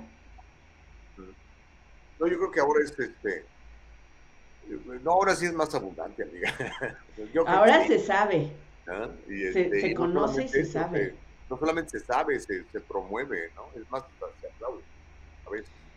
Mm, no se aplaude la preferencia, se aplaude la aceptación. Son cosas diferentes. O sea, yo no aplaudo que sea, por ejemplo, acabo de ver en redes sociales, fíjate qué interesante. Eh, acabo de ver una nota de una mamá que le hizo una fiesta a su hijo por haber salido del closet. Entonces, mm, eh, por haberse eh, declarado gay, ¿no? Entonces, yo me metí a ver la nota porque dije, ¿cómo que, o sea, cómo una mamá está celebrando eh, que va a ser juzgado? Porque seamos realistas. Eh, no es una celebración de que, ay, qué padre, te graduaste y ahora eres homosexual. Pues no, o sea, no es como que tengas, no es como que tengas más oportunidades si eres eh, de la comunidad LGBTQ y más. Al contrario, eres más violentado, más juzgado, más visible, apuntado. Entonces me metí a ver la nota y vi el video y la mamá le dice, yo no celebro eh, tu preferencia, yo celebro que te aceptes. Porque si tú no te aceptas como eres, no vas a poder lograr nada porque vas a vivir siempre reprimido, frustrado, enojado. Entonces, a mí no me importa si te gustan los hombres, las mujeres, los perros o los gatos. A mí me importa que tú seas feliz y que te aceptes como eres, porque yo siempre te voy a amar como tú eres. Dije, ok. Ok. Pues cada quien, ¿verdad? Pero bueno, este, ya tenemos listo a los invitados, mi querida Caro, pero yo entiendo que también te tienes que ir, así, ¿por qué no hacemos dos cosas? ¿Por qué no eh, recibes a nuestro invitado y este y después pues ya, como diría eh, Fidel, cenas y te vas, ¿no? Rafa Ziegler, ¿cómo estás? Bienvenido al Diálogo Libre. Gracias, qué alegría, muy buenos días, pequeñuelos. ¿Cómo estás, mi querida Caro, mi querido Gustavo Vargas, mejor conocido en el medio artístico como el Chu y de apellido Bidú. ¿Cómo estás? Muy buena, mi querido Rafa, ¿cómo estás? Buenos días. Muy bien, buenos días. Aquí vengo a despertarlos, señores. ¿verdad? bienvenido. El tema está sabroso. Estamos hablando de la familia, ¿eh? Ay, qué lindo. No, la, verdad es que sí los venía yo escuchando y qué bonito tema este la familia, ¿no? Aunque a veces la familia nos tiene el hígado de piedritas. Hay familias que matan, Rafa. Literal. híjole, híjole, este, tell me about it dijo alguien en un caballo que conocí, ¿no? Este, no, no, no, bonito, bonito, bonito este tema de la familia. La, familia es complicada, vamos a ser honestos, ¿no? Las familias eh, se nos han impuesto, no las hemos elegido. Muchas veces dicen por ahí también ese dicho, ¿no? No sé qué opinan ustedes a ese respecto. Pero, pero es, es, es, una, es una relación difícil esto de la familia. Es, es complicado. Yo te estaba escuchando a ti, Gustavo, dices, no, el estado ideal del ser humano es el hombre casado, ¿no? El hombre que vive con su esposa. Sí, a ver, pregúntale eso a un soltero, ¿no? Este, no, este te va a decir el estado, el estado ideal. Yo aquí de Solonly, ¿no? Este, pero pero no, no, la, la, familia, te digo, es un tema difícil, lo podemos tomar muy a la ligera, pero es, es entretenido, es complicado, tiene, tiene muchas cosas ahí, tiene muchos eh, conflictos, muchas situaciones. Cuando no la tenemos, la deseamos, cuando la tenemos, no la deseamos.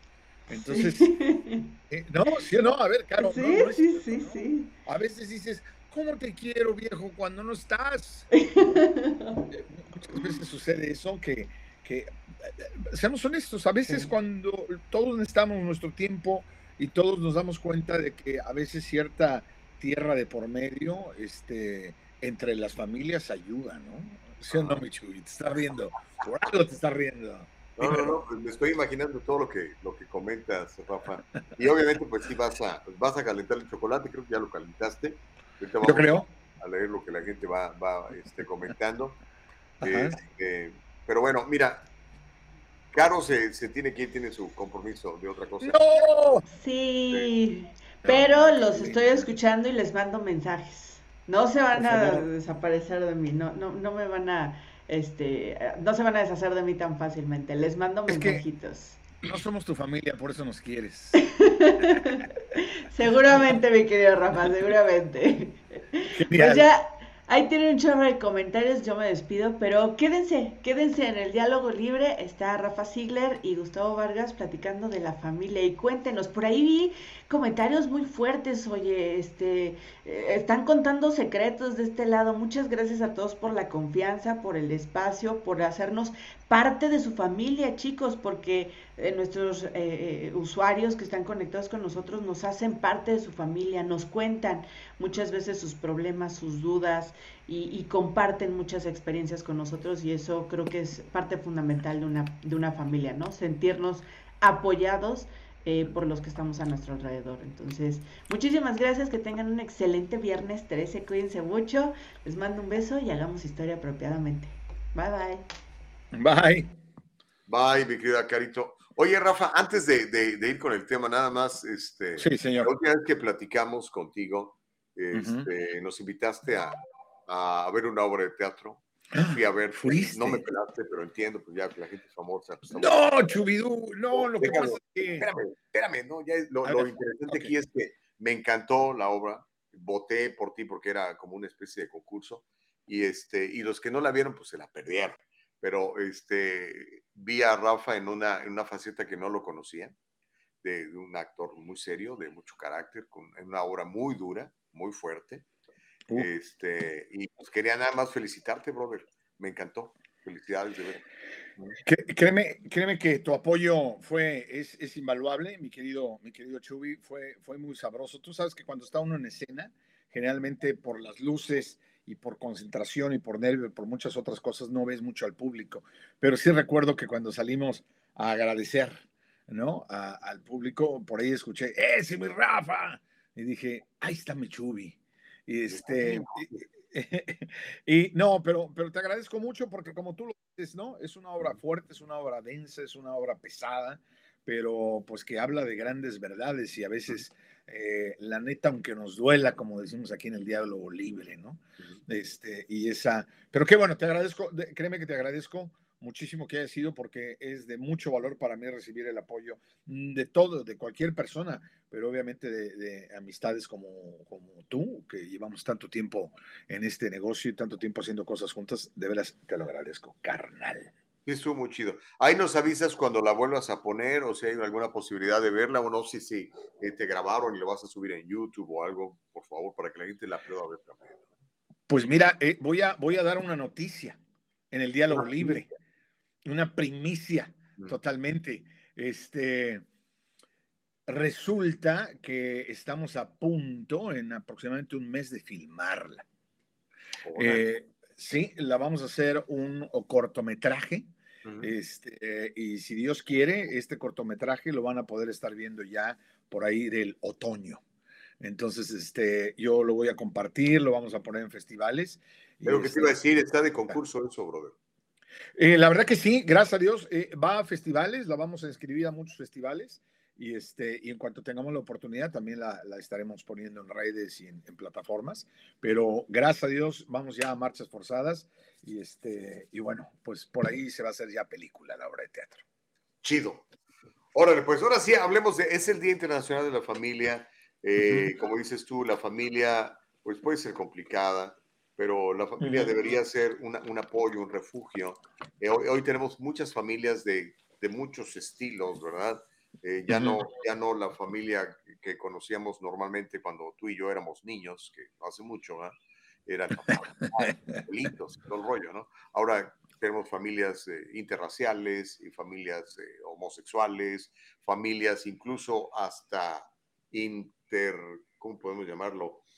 transhumanas, ¿verdad? Eh, donde el papá, por ejemplo, dice que su perro es su hijo y lo quiere como tal, ¿no? Y no tienen hijos, pero tienen perros. O sea, hoy la familia está muy diversa, pero a final de cuentas, lo que cada persona busca es, pues, satisfacción, protección, refugio, ¿no? Sí, eh, la verdad es que eh, la familia es única, ¿no? Yo, yo creo que somos, somos, los seres humanos somos completamente gregarios, ¿no? Los seres humanos necesitamos estar rodeados de otros seres humanos, eh, eh, llámese sociedad, llámese familia, llámese como sea. Pero, pero sí es muy importante, ¿no? Y, es importante darnos cuenta que como todo lo tenemos que apreciar, mi. A veces eh, yo tengo ese dichillo mucho de le damos patas al pesebre, ¿no? A veces este, nosotros cuando tenemos a la familia, cuando la, realmente la tenemos, este, a veces yo siento que no la aprovechamos. Y voy a hablar de, voy a hablar de mi caso personal, ¿no? No, no quiero generalizar porque mucha gente dice, bueno, pues ahora sí que speak for yourself, ¿no? este, y yo la verdad es que a mí eh, me parece que siempre he sido muy de familia, siempre he querido mucho a la familia, pero a veces sí me he dado cuenta que he sido un poquillo pues, ¿cómo, ¿cómo, se podría decir? Como que de repente trato de alejarme, de repente eh, quiero mi espacio y por lo tanto a veces digo, no, la familia ahorita no y la familia por allá y yo por acá, ¿no? Entonces, eso es muy egoísta, porque cuando yo tengo ganas, quiero, y cuando no tengo ganas, no quiero. Entonces, eso es muy feo. ¿Y qué sucede?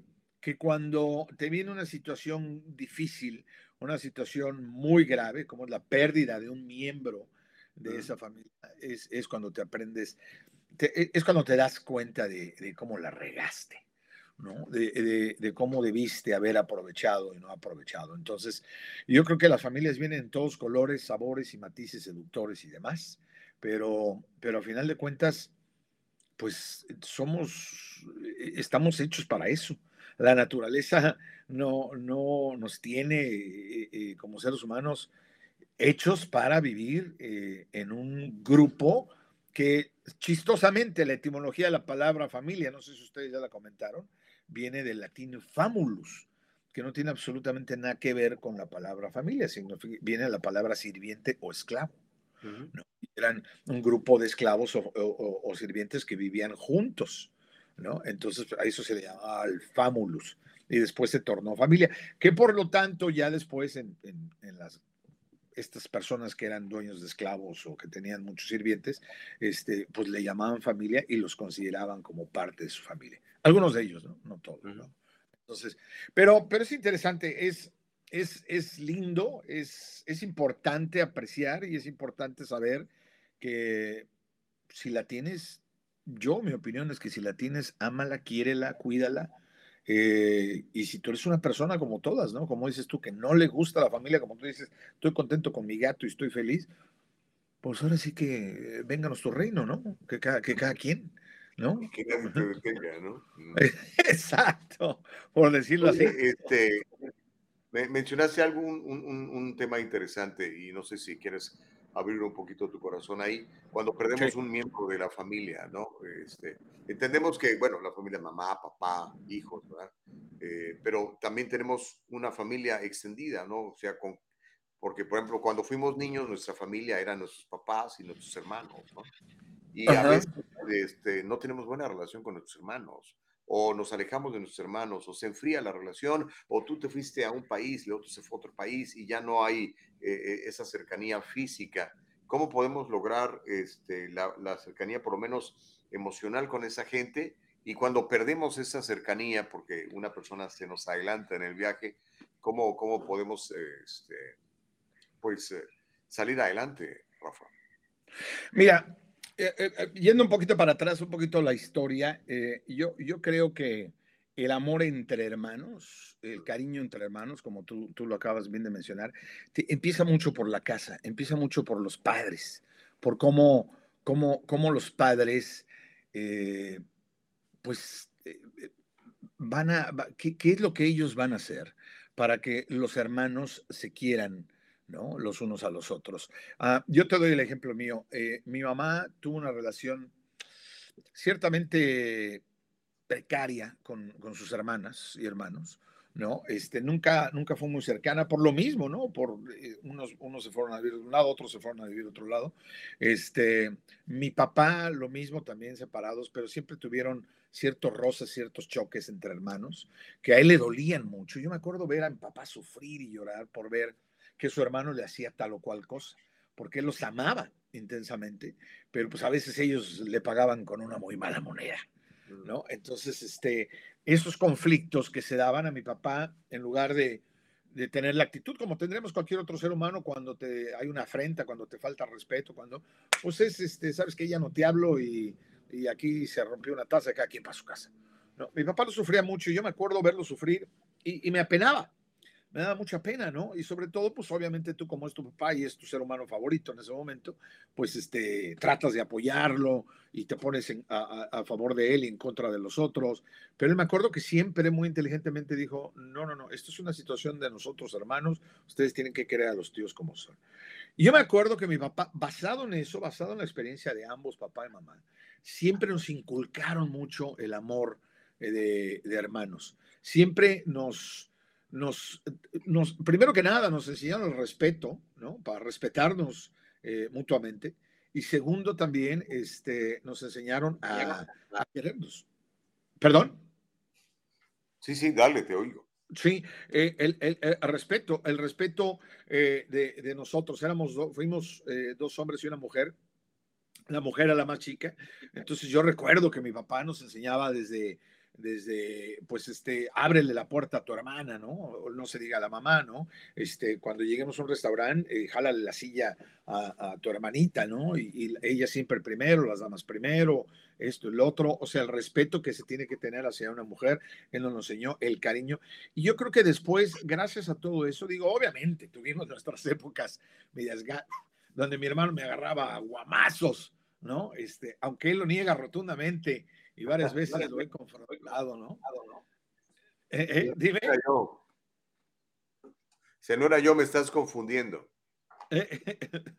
ah, sí, sí, exacto. sí, sí me, sí me agarraba.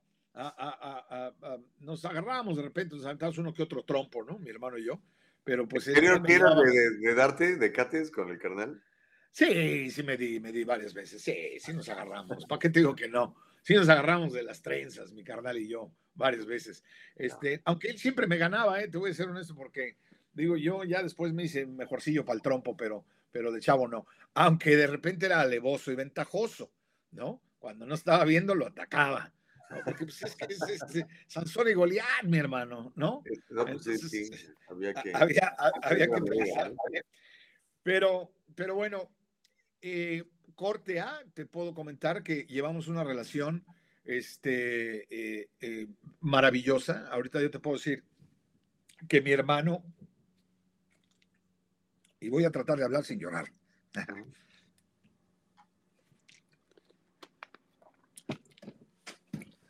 Ah. mi hermano es mejor amigo y, y pues a mi hermana la acabo de perder. ¿Cómo? Eh, apenas este diciembre se me murió mi niña de 52 años. Entonces, este, eh, pues así es, eso es, eso es, eso es lo, difícil de las familias, ¿no? Eh, fue muy duro, eh,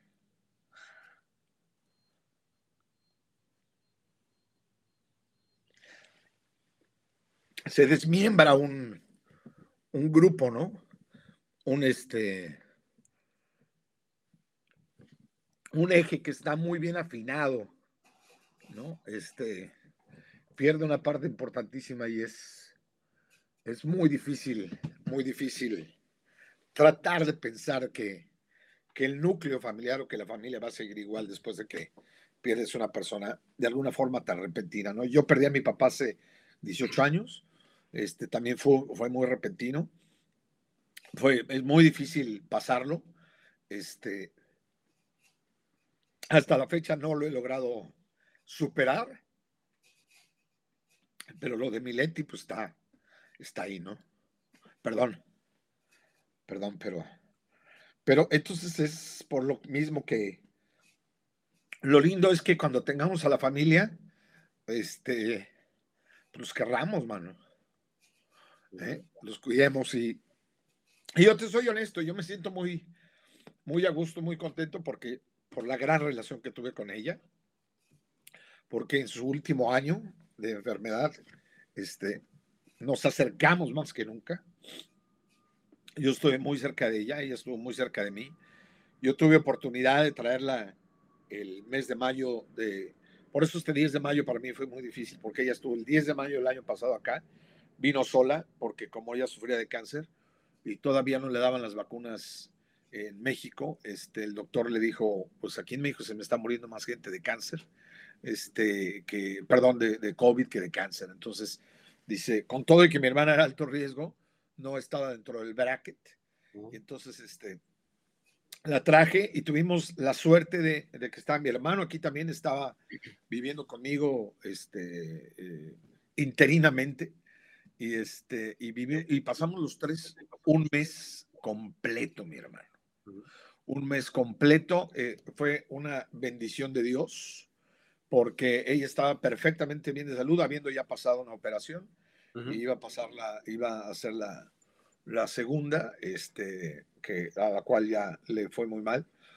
Pero bueno, eh, ¿a qué quiero llegar con esto? Es que es, es un dolor entrañable, ¿no? Este, es un dolor eh, durísimo el, el, perder un miembro de la familia así, tan joven, eh, de esa forma y sobre todo cuando tienes ese gran cariño. Entonces, eh, muchas veces te entran muchas cosas en la cabeza, ¿sabes? No lo vas a creer, pero llegan a suceder, me llegan a pasar cosas como, ¿sabes qué? Voy a despegar de mi familia, voy a, voy a, el dolor es tan fuerte de haber perdido a este miembro de la familia que, que voy a tratar de alejarme de la familia, va a sonar estúpido lo que voy a decir, pero voy a tratar de dejar de quererlos. ¿No? ¿Por qué? Porque si se me va otro, veto a saber. Entonces, este, pero no, no, no, obviamente, pues terapia y demás y, ayudas y cosas son los que, lo que te hace salir adelante, ¿no? Para, para poder eh, eh, salir de estos dolores, porque son muy duros, mi ¿eh? Son, muy, son, son dolores yo, yo a veces le digo, es, no es un dolor del alma, ¿no? Sino es un dolor del cuerpo, ¿no? ¿Cómo es? Por eso yo creo que hay que quererlos. Sí, hay que quererlos, mi buen hermano, y este, y, y, ahora sí que manifestarlo, ¿no? Sí, físicamente, una llamada, una carta, un texto, una visita. Qué, qué bueno que, que, que, que pudiste experimentar eso esa sensación de, estar los tres juntos, como cuando eran niños, ¿verdad? Yo creo que eso es algo extraordinario. Y yo creo que, que, de aquí pues nos debe de quedar una lección a, muchos, Rafa, este, que, que, en ese momento quizá no tenemos una buena relación con, con, nuestra familia por alguna decisión, algo que pasó, algún agravio, cualquier cosa, ¿no?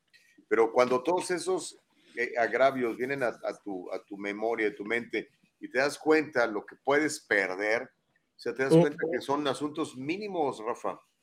Sí, cara, yo, yo no logro, yo no logro entender, mi Chubi, con todo respeto, y digo, si, si ustedes, familias, seguro Homero lo hace porque es un hombre muy cariñoso, Homero Escalante, le mandamos un saludo enorme ahí en las redes. Este, esa gente, esa gente que, que le deja de hablar a su familia. Esa gente que de repente le dice, oye, ¿cómo está tu hermano? ¿Cómo está tu hermano? No, llevamos dos meses sin hablarnos. Dos años. Dos, sí, bueno, dos años. Me, vi suavecito, ¿no? Con dos meses. Pero, ¿y, por qué? Ah, pues es que un día ahí en una fiesta me gritó, me faltó el respeto y lo mandé a la fregada. Y no le, no le hablo. Híjole, yo no lo puedo creer. Yo, yo no puedo creer eso. Mamá, papá, ¿no? Este, hijo e hija. Hijo e, y, mamá, mamá, padre e hijos que se dejan de querer. Padres e, e hijos que se llegan a agarrar a golpes ¿no? Eh, eh, suceden, hay, hay, muchas cosas, digo, obviamente no vamos a juzgar ni vamos a señalar porque no sabemos qué suceda dentro de ese núcleo familiar, pero, pero no, como dices tú, no, por, por pequeñas cosas no se peleen, no, no le dejen de hablar a la familia porque, eh, créeme, digo, nadie, nadie, nadie experimenta en cabeza ajena, pero este, lo, lo, que sí, lo que sí les puedo decir es que cuando cuando llegas a perder a este ser querido, este, es dolorosísimo, dolorosísimo. Es un dolor que yo me atrevo a decir, dicen por ahí que el tiempo lo cura todo. Yo estoy en desacuerdo. Eh, sí puede ser que te sientas mejor conforme pasa el tiempo, pero el tiempo necesita tiempo también, ¿no? Entonces es, es muy fuerte y, y, si alguien quiere aceptar, eh, eh, eh, si en alguien yo puedo por ahí alivianar y decirle, si en este momento estás peleado con tu hermano, tu hermana, tu papá o tu mamá, con otro ser que quieres, que aprecias de tu familia, ya sea la cercana o la lejana o la de fuera o la de... no, no, limpia esa aspereza, limpia esa aspereza, no lo dejes porque la vida es muy efímera, hermano, y de repente estamos y de repente ya no estamos y, no hay peor sentimiento también que el sentimiento de culpabilidad, que te repito, gracias a Dios, yo me siento muy a gusto de que estoy tranquilo en ese sentido, pero yo no me puedo imaginar eh, haberme peleado con un ser amado como hermano o hermana y de repente, pum, que se te vayan, híjole. Si así es doloroso. Imagínate si tenías rencillas, ¿no? Las situaciones no. arregladas, no complicadas. Así que yo creo que hoy Es un buen día, mi querido Rafa, para que hagamos un llamado, para que tú y yo y toda la gente involucrada en el diálogo libre haga un llamado. Y sabe qué, hoy es el Día Internacional de la Familia. No se espere a ir a, al, cementerio a llorar ahí todo arrepentido de que me peleé y ni valía la pena y tal. Este, una llamadita y solucione las cosas. Por lo menos haga la parte que le corresponde a uno. Obviamente ya tendrá que, la otra contraparte tendrá que aceptar la disculpa o la llamada, ¿verdad? Pero pues en la medida de lo posible estemos en paz con todos, ¿no? Sí, es cierto, es cierto, nada te cuesta, como dices, bien, bien lo dijiste, tú haz lo tuyo, ya lo que la otra persona haga o deje de hacer es bronca de ella, pero, pero tú por lo menos eh, da el primer paso, no esperes a que, porque siempre eso sucede, ¿no? Mi querido Chubi, que la gente dice, eh, no, no, no, pues es que si ella no da el primer paso o él no da el primer paso, entonces yo no lo voy a dar, ¿no? Entonces eso también es mucho ego, ese es el ego hablando, dejemos el ego de lado y, seamos eh, seres humanos y mandar un textito y una llamadita y decirle, ¿sabes qué? Si te ofendí, discúlpame. Si no te toman la llamada, ahora hay 20 mil maneras de comunicarte con una persona y que reciba el mensaje. Entonces hacerlo así, hacerlo y decir, ¿sabes qué? Este, de mi lado estamos tranquilos, cuando tú quieras hablemos este, y, y resolvamos la situación que tengamos. Y como tú bien lo dijiste, muchas veces son tonterías muchas veces son cosas que son triviales, por no decir de otra forma más fea, ¿no? Pero, pero no, no hay que dejarnos, no hay que dejarnos porque es lindo tener gente a la que uno puede querer, al igual que es lindo tener gente que lo quiera uno, ¿no? Ya.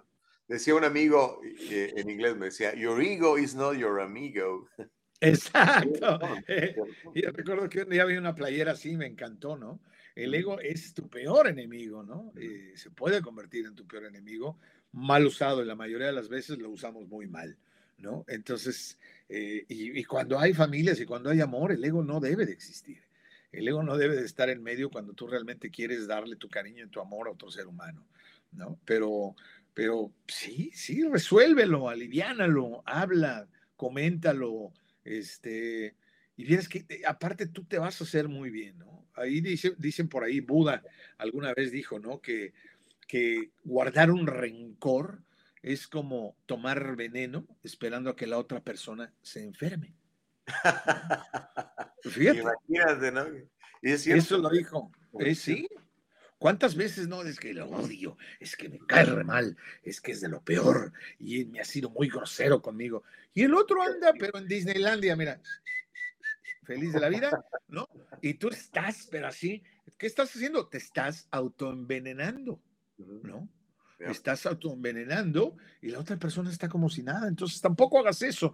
Si, si, si el hablarle a esta persona va a ser que, ah, le, tengas al ego y entonces vayas y le digas, tú vas a ver cómo después te vas a sentir muy bien y ya no vas a estar piensa y piensa y no te vas a estar envenenando a ti mismo, ¿no?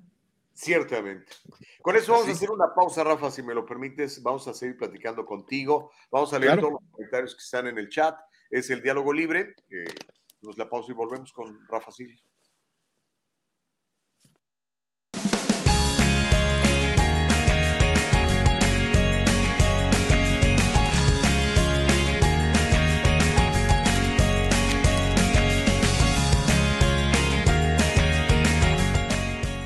Kanika shampoo and gels, made with natural products and paraben free. Leaves your hair silky smooth, and the gels keep it in place all day. Kanika, for today's generation. And most important, Kanika, made with love.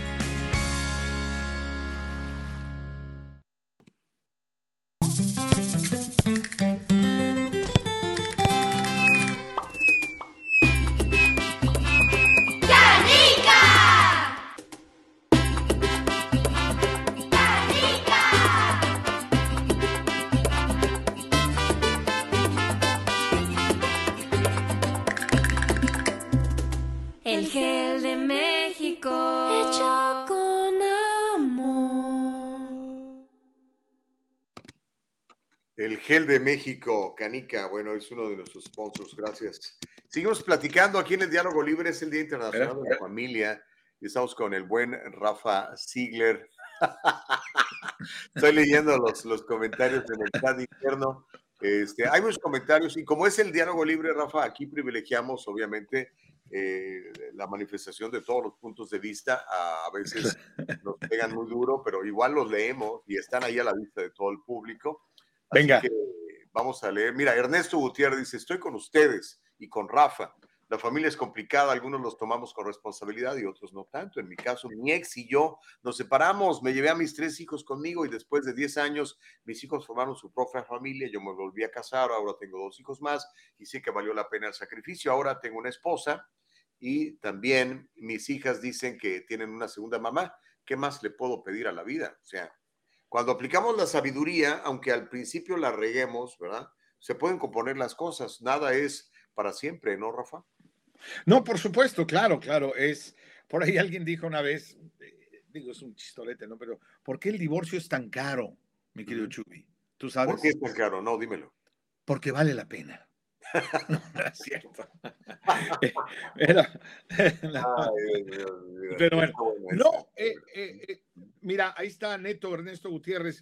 Sensacional lo que le pasó a Ernesto, ¿no? Este, mira, él, él decidió darse cuenta de que iba a a vivir tal vez una vida no correcta para sus hijos, ¿no? Cumbres borrascosas, iba a tener muchos problemas, entonces decidió eh, él eh, llevarse a sus tres hijas muy valiente, ¿no? Padre soltero, y después, bueno, pues la vida lo recompensa de alguna forma. Obviamente ya lo había recompensado con tres criaturas, pero lo recompensa con otra mujer y con otros dos hijos más. O sea, la verdad es que es una historia de éxito, ¿no? Y yo me imagino que él lo cuenta así como muy, muy mátalas callando, muy tranquilo, pero le ha de haber costado muchísimo trabajo al querido Ernesto, porque no, no, no, debe haber sido durísimo, durísimo irte con tres hijas y más tú siendo varón, ellas niñas, debe haber sido complicado, pero ahí está, ahí está el resultado, ¿no?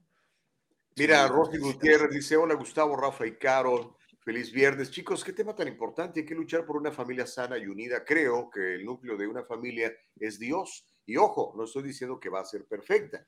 Lo siento mucho por la pérdida de tu hermana, mi querido Rafa. Dice, solo puedo decir que Dios sana todo. Eh, hay solidaridad ahí de parte de, del chat, mi querido Rafita. Cierto, cierto. Gracias, Rosy. Sí, sí, la, la, verdad que todo, todo lo sana y obviamente hay que apegarse a todo lo que uno pueda para, para, para, evitar este, estos dolores tan fuertes que le dan a uno. Pero es cierto, ¿no? Es cierto, es, es tratar siempre de tener una familia sana, amorosa, eh, como lo dijo por ahí también en un chat anterior, alguien lo dijo, es complicado, las familias son complicadas, ¿no? Pero, pero vale la pena, así como hicimos ahorita el chistecillo este del divorcio, pero es cierto, ¿por qué vale la pena tener una familia? Porque, porque, porque es sensacional, ¿no? Las cosas buenas que recibes eh, y, aparte es la base de la sociedad, la familia. Ponte a pensar, mi querido Chuy, que sin las familias, si, si vamos dejando que el núcleo familiar se vaya deshaciendo, que cada vez sea menos cohesivo, que cada vez sea menos eh, unido, que cada vez esté más separado, pues esto se va a ver reflejado en la sociedad. Y yo no, es una sociedad en la que yo no quiero vivir, te soy honesto. Una sociedad donde no el valor, no le dan el valor importante a la familia, este, la verdad es que paso, ¿no? Entonces yo creo que eh, simplemente por, por dejarle un mejor planeta a los que vienen detrás, tendríamos que darnos cuenta de que la familia es lo principal y que tenemos que tratar de unir a la familia, familias como vengan, eh, aceptar que las familias vienen en diferentes formas, ahora dos papás, dos mamás, lo mismo que decías tú, Chubi, hace rato, pero darnos cuenta que mientras exista ese amor de familia, entonces vamos a vivir en una mejor sociedad. En el momento que las familias empiezan a desperdigar y empiezan a desunirse, yo creo, yo creo que puede ser eh, muy, muy complicado para la sociedad, ¿no? Sin duda. Mira, Evelyn Guevara dice, Gus, Rafa, extrañamos a Estefanía Iglesias, ¿qué la hicieron? Pues yo la veo ahí contigo en los comerciales de... ahí la tengo, ahí la tengo yo, la, tengo yo tranquilita, la, la, tengo este, haciendo comerciales de frigo y conmigo. ¿no? Este, pero está, está muy bien la querida Steffi. Te mandamos un beso grande. La, vamos a invitar, la vamos a invitar. Ya no vive acá en California. Eh, se la pasa entre Puerto Rico y Nevada. no, este, pues es jefa. Formó una familia, tiene una niña nueva, este, anda ya medio alejada de los medios, pero Eh, la vamos a invitar para que nos platique qué está haciendo. Buena amiga. Sí. Muy guapa. Muy, muy, muy, a todo dar. Muy buena onda. Muy, la verdad es que gran, gran amiga de, de ahí del mero Santiago del Estero, en Argentina. Yes, en inglés. Yes, en inglés. Mira lo que dice Myron, qué interesante, eh, este, mi querido Rafa. Dice: Buenos días, hay que disfrutar de nuestros seres queridos cuando están vivos, cuando ya no están, es cuando valoramos los buenos tiempos que pasamos juntos. Así que hay que disfrutar cada momento de nuestra familia. Obviamente, pues va a haber pleitos, va a haber desavenencias, pero si mantenemos el diálogo libre, pues podemos sacar todas esas eh, diferencias, ¿no, Rafa? Sí, sí, sí, sí. Mira, lo importante es no dejar nada sin hablar. Lo importante es que todo aquello que no nos haya gustado, que no nos guste, esa piedrita en el zapato que traigamos con un familiar, eh, no la saquemos. Es bien importante que de repente digamos, a ver, ven, tratemos de hacerlo en la sobriedad. ¿no? es que es la onda, a veces ya cuando están borrachos es cuando quieren empezar a platicar, empiezan a llorar y luego empiezan a, a veces hasta se insultan. ¿no? ¿Por qué dices están y no te incluyes estamos? No, pues es que yo no lo hago. ¿Tú no, tú no pisteas? Eh, sí, pero no me emborracho. No, y es que procuro nunca abrir mi bocota en temas importantes cuando eh, me he tomado un tequila o una copa de vino. Eh, eso es bien importante. Debería de haber una aplicación que te dé unos toques, algo así, cada vez que ya estás a medio chilacayotes, para que primero no mandes textos y no te pongas a decir cosas que no debes, ah. ¿no? Pero es cierto. Eh, cuando se unan, júntense, platíquense, vayan a echar un cafecito, traten de limar esa espereza, pero háganlo así. Eh, hay por ahí alguien que dijo, nunca tomes una decisión ni cuando estás muy contento ni cuando estás muy enojado. O nunca hables de nada estando muy contento o estando muy enojado. Fíjate qué chistoso, también muy contento. Porque muy contento, tú puedes prometer cosas que después no vas a cumplir, ¿no? Y cuando estás muy enojado, obviamente vas a decir alguna barbaridad.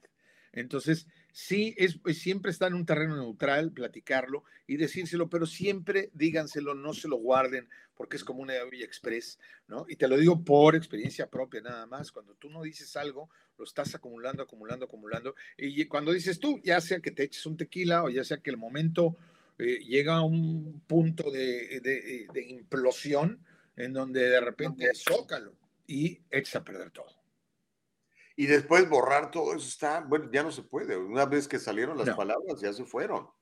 Híjole, y las palabras a veces hieren más que cualquier daga, ¿no?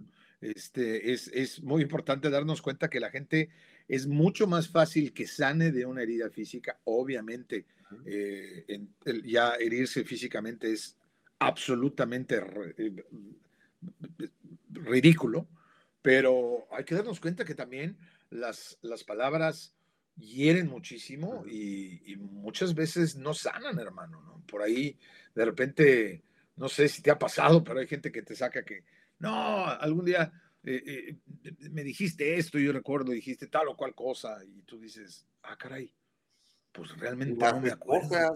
las esposas tienen una memoria impresionante.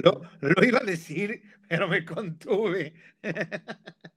Cierto, ¿no? Tienen, la verdad, y qué bueno, ¿no? Porque los hombres a veces no tenemos tan buena memoria, las mujeres sí. Dice, ¿te acuerdas que se te quedó viendo y le dijiste que, qué bonito vestido? Y a mí se me hace que estabas coqueteando. Y no, no, ¿cuándo? No, no recuerdo, ¿no?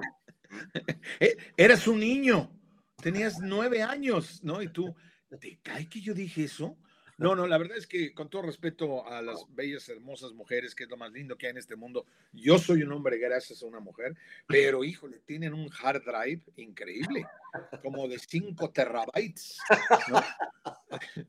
que se les queda, se les queda guardado todo, mi hermano, todo se les queda guardado y no hay manera delete, delete de cloud, no, hombre, la cantidad que tienen de, de información. mucha capacidad, ¿no?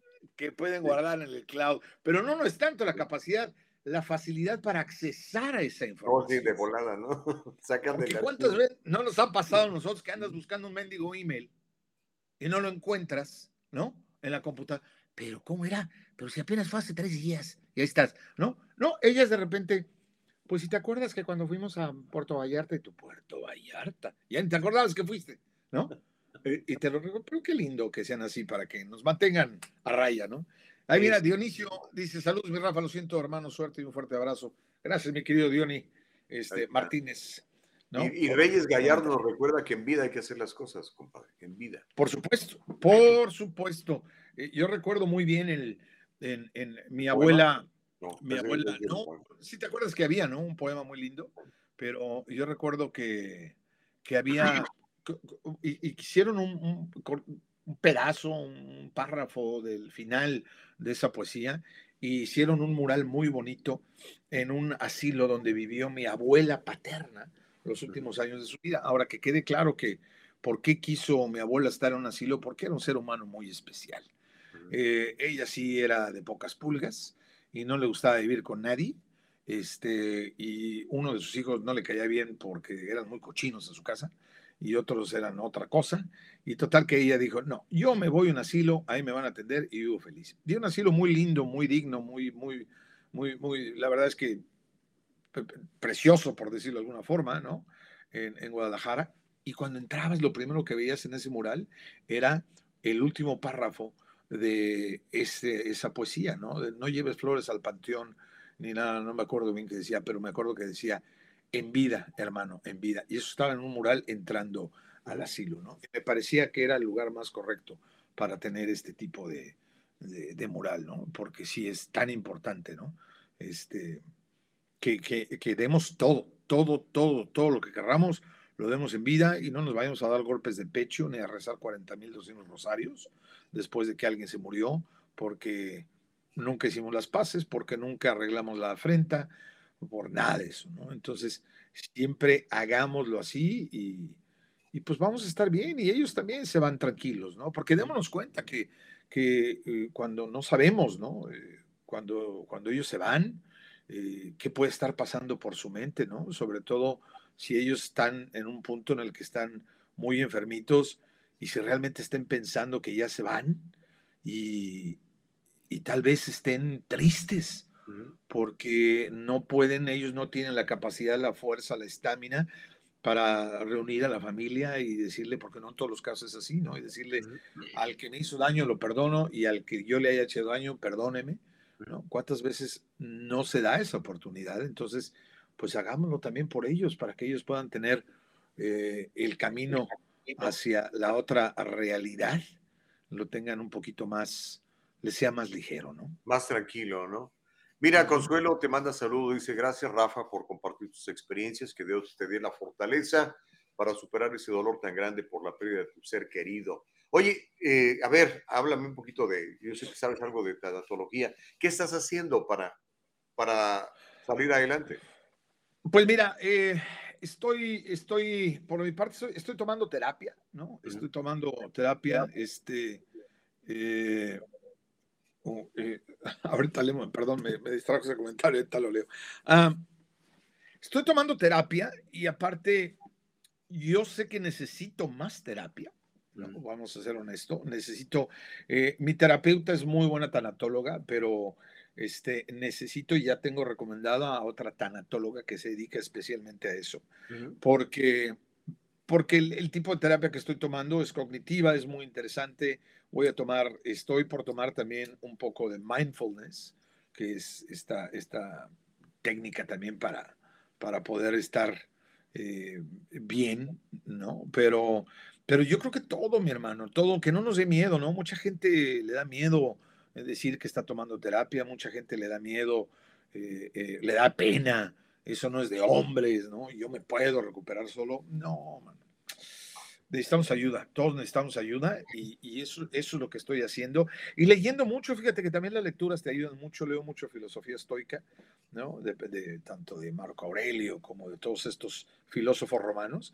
Y todo eso me ayuda. Yo creo que cada, cada poquito, cada cosita, cada paso que des, para sanar, este, te ayuda, ¿no? Es que eh, lo tienes que tomar como si fuera una enfermedad física, ¿no? Es como si tuvieras una herida que no sana, ¿no? Tienes todos los días, si tú te dejas una cortada abierta, pues esa cortada abierta te va a estar dando lata mucho tiempo, pero si, si cada día le metes, le su mertiolatito, ¿no? Su violeta de eh, te la lavas, te la tallas, te la tapas, te la curas, pues poco a poco tal vez no llegue a cerrar por completo, o llegue a cerrar y quede una gran cicatriz, que también la cicatriz te va a recordar esa herida, ¿no? Pero, eh, pero vaya, yo, yo creo que sí, que, que, tienes que hacer, que tienes que tomar terapia, tienes que hablar con gente experta en esto para que te pueda ayudar a tomar, a retomar el buen camino, ¿no?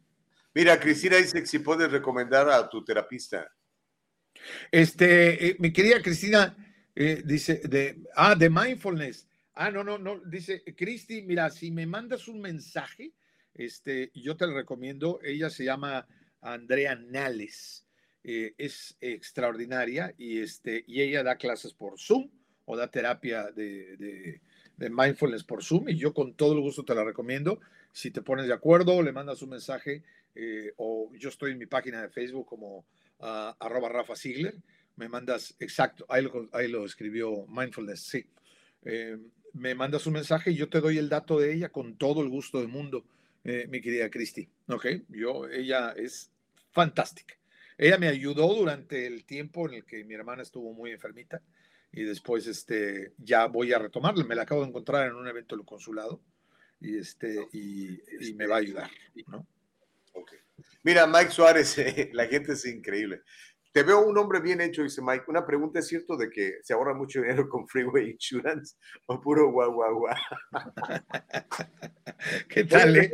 Cuando la gente te, bueno, es que tú haces, no sé, N cantidad de, anuncios en la tele, eh, le has prestado tu voz, tu imagen a muchos productos, a muchos servicios. Eh, la, gente te, te, pregunta por eso, oye, ¿no, no podías conseguirme un descuento en Freeway Insurance o cosas De a tiro por viaje, mi hermano. De a tiro por viaje. Y, les agradezco, les agradezco que me pregunten, me saludan y me cotorrean, ¿no? Este, pero pues yo le digo, pues es que, pues marca ya el número que aparece en pantalla, como digo yo, ¿no? Porque la verdad no, no, no, no, lo que sí puedo decirles es que yo compré el mío con Freeway. Entonces, este, puedo decirles que sí, no estuvo nada mal. Entonces, pero, pero la verdad es que pues sí tienen que marcar el número ahí, porque yo así que como que sea vendedor de Freeway, pues no lo soy, más bien lo recomiendo. Es distinto. Exactamente, exactamente. Pero no, no, no lo vendo, pero tienen gente muy amable ahí que los va a atender. Y si no son amables con ustedes, vienen y me dicen y los metemos en cintura. Ok. Mira, Reyes dice, hablando de egoísmo, de familia, estaba viendo de reojo la entrevista a la mexicana que va a viajar al espacio. Yo digo una cosa, esos de la NASA deberían de ocuparse más por investigar cosas de nuestro planeta y tratar de encontrar soluciones a tantos problemas que tenemos aquí. De cierta forma, todos somos familia. Una familia, ¿qué crees en una familia mundial, Rafa? ¿O la familia es aquí, mi esposa, mis hijos y que cada quien cuide lo suyo? Ah... Eh, eh, no, yo creo que mundial. Yo creo que el, lo ideal sería que fuera mundial, ¿no? Yo, yo creo que eso sería, al final de cuentas, eh, lo, lo, ideal. Entonces, este, porque, pues, al final de cuentas, estamos todos dentro de esta canica azul y todos tendríamos que, que ser mundiales, ¿no? Eh, y, obviamente si empezamos, si empezamos a preocuparnos por las familias de otros seres humanos que están a tu alrededor, podemos lograr esa, esa situación, ¿no? Sí, exacto. mira, por eso dice Reyes que puso familia entre comillado, ¿no? Exacto. Oye, eh, antes de me voy a desconectar un poco porque parece que también aquí tengo un problemita de audio, si no les no, molesta. No, pues perfecto. No, y aparte me quedé como congelado, así como un garrote se me hay. ¿No? no, no, estás bien, estás bien, estás bien. Sí. Lo que pasa es que como, eres, como estás practicando el estoicismo, te viste muy estoico. Exacto.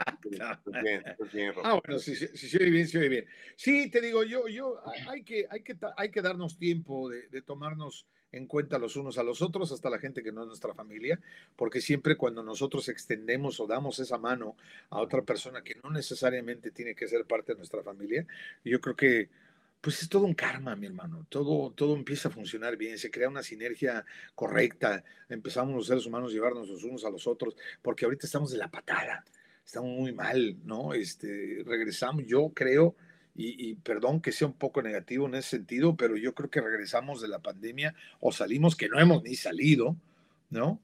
este, eh, estamos peor en muchos sentidos, ¿no?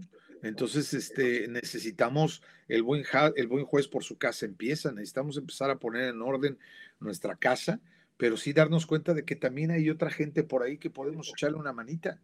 ¿no? Y no se requiere mucho, no se requiere tanto tiempo, no se requiere mucho dinero, sino simplemente realmente echarles una mano para poder crear.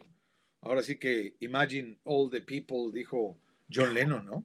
La verdad, yo sé que es un sueño medio guajito, pero, pero yo creo que sí podemos empezar por nuestra comunidad, nuestra familia, para poder ser cada día mejores y vivir más en paz, porque vemos día al día que en la calle hay mucha violencia y las familias se están desmembrando, eh, las familias se están separando, ya sea por razones políticas, eh, por otras miles de, de razones, pero pero yo creo que no, no, no podemos dejar que eso pase, ¿no? Sino, imagínate qué mundo le vamos a dejar a los que vienen atrás.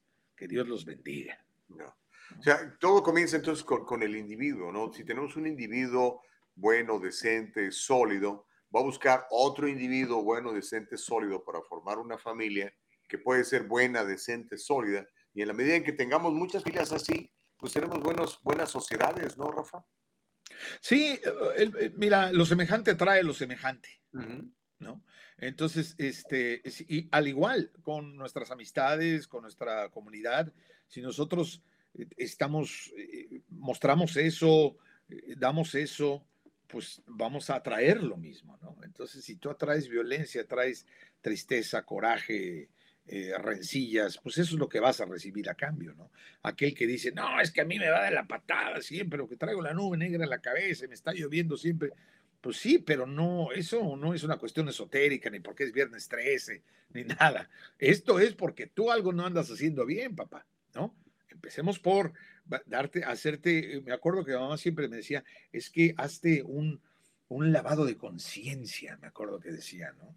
Siempre piensa en lo que tú haces antes de pensar en lo que los otros hacen o dejan de hacer. Y de esa forma, entonces, también hay un dicho que lo dijo Wayne Dyer, que me parece muy interesante, que dice, en el momento que tú cambias la forma de ver una cosa, la cosa que estás viendo cambia. A ver, eh, eh, eh, era, esto es traducido, porque yo lo escuché en inglés, pero lo traduje al español. En el momento que tú cambias la manera de ver una situación o una cosa, esa situación o cosa cambia. ¿no? Entonces, si tú ves esa forma, situación o cosa, la ves de una forma positiva, pues se va a convertir tarde o temprano en positiva. Pero si tú esa situación de vida, esa cosa, esa persona, la ves negativa y con defectos y todo, pues así la vas a ver siempre, mi hermano, y muy probablemente no cambie. Y yo sé que suena así como medio esotérico también. No, pero es neta, es neta. Pero es neta. Que cuando eres agradecido, empiezas siendo agradecido, tu día empieza a cambiar, ¿no? Porque algo pasa en tu mente que después se transfiere a tu cuerpo y la gente agradecida es más feliz, la gente agradecida es más sana, la gente agradecida tiene mejores relaciones, la gente agradecida dice, oye, gracias Rafa que te levantaste temprano para estar con nosotros esta mañana y compartir esto tan íntimo que has compartido, por ejemplo, ¿no? Y entonces, como que algo, como dices tú, no sé, el karma, ¿no? Empiezas a mandar vibraciones hacia afuera y esas vibraciones son positivas y eventualmente se te pueden regresar por otro lado, ¿no? Sí, fíjate, yo, yo también, como digo, van a decir, qué defectuosito está el Ziegler, ¿va? Pero este, eh, yo, fíjate que también, eh, de repente, como todo ser humano, ¿no? Sufro de muchos miedos, ¿no? De repente me, me embargan los miedos, ¿no? Y, y, y por ahí alguna vez escuché a alguien que me dijo, así de simple, cuando el miedo aparece, cuando el agradecimiento aparece, el miedo desaparece. Correcto. Y yo dije, a ver, espérame, pero si son dos sentimientos completamente opuestos, dos cosas que no tienen nada que ver aparentemente una con otra, ¿no? Pero, pero no. Créeme que cuando he sentido que me embarga ese miedo, miedo en especial, ¿no? Hablemos de exactamente ese sentimiento y empiezas a agradecer, la verdad es que sí, sí, el miedo desaparece.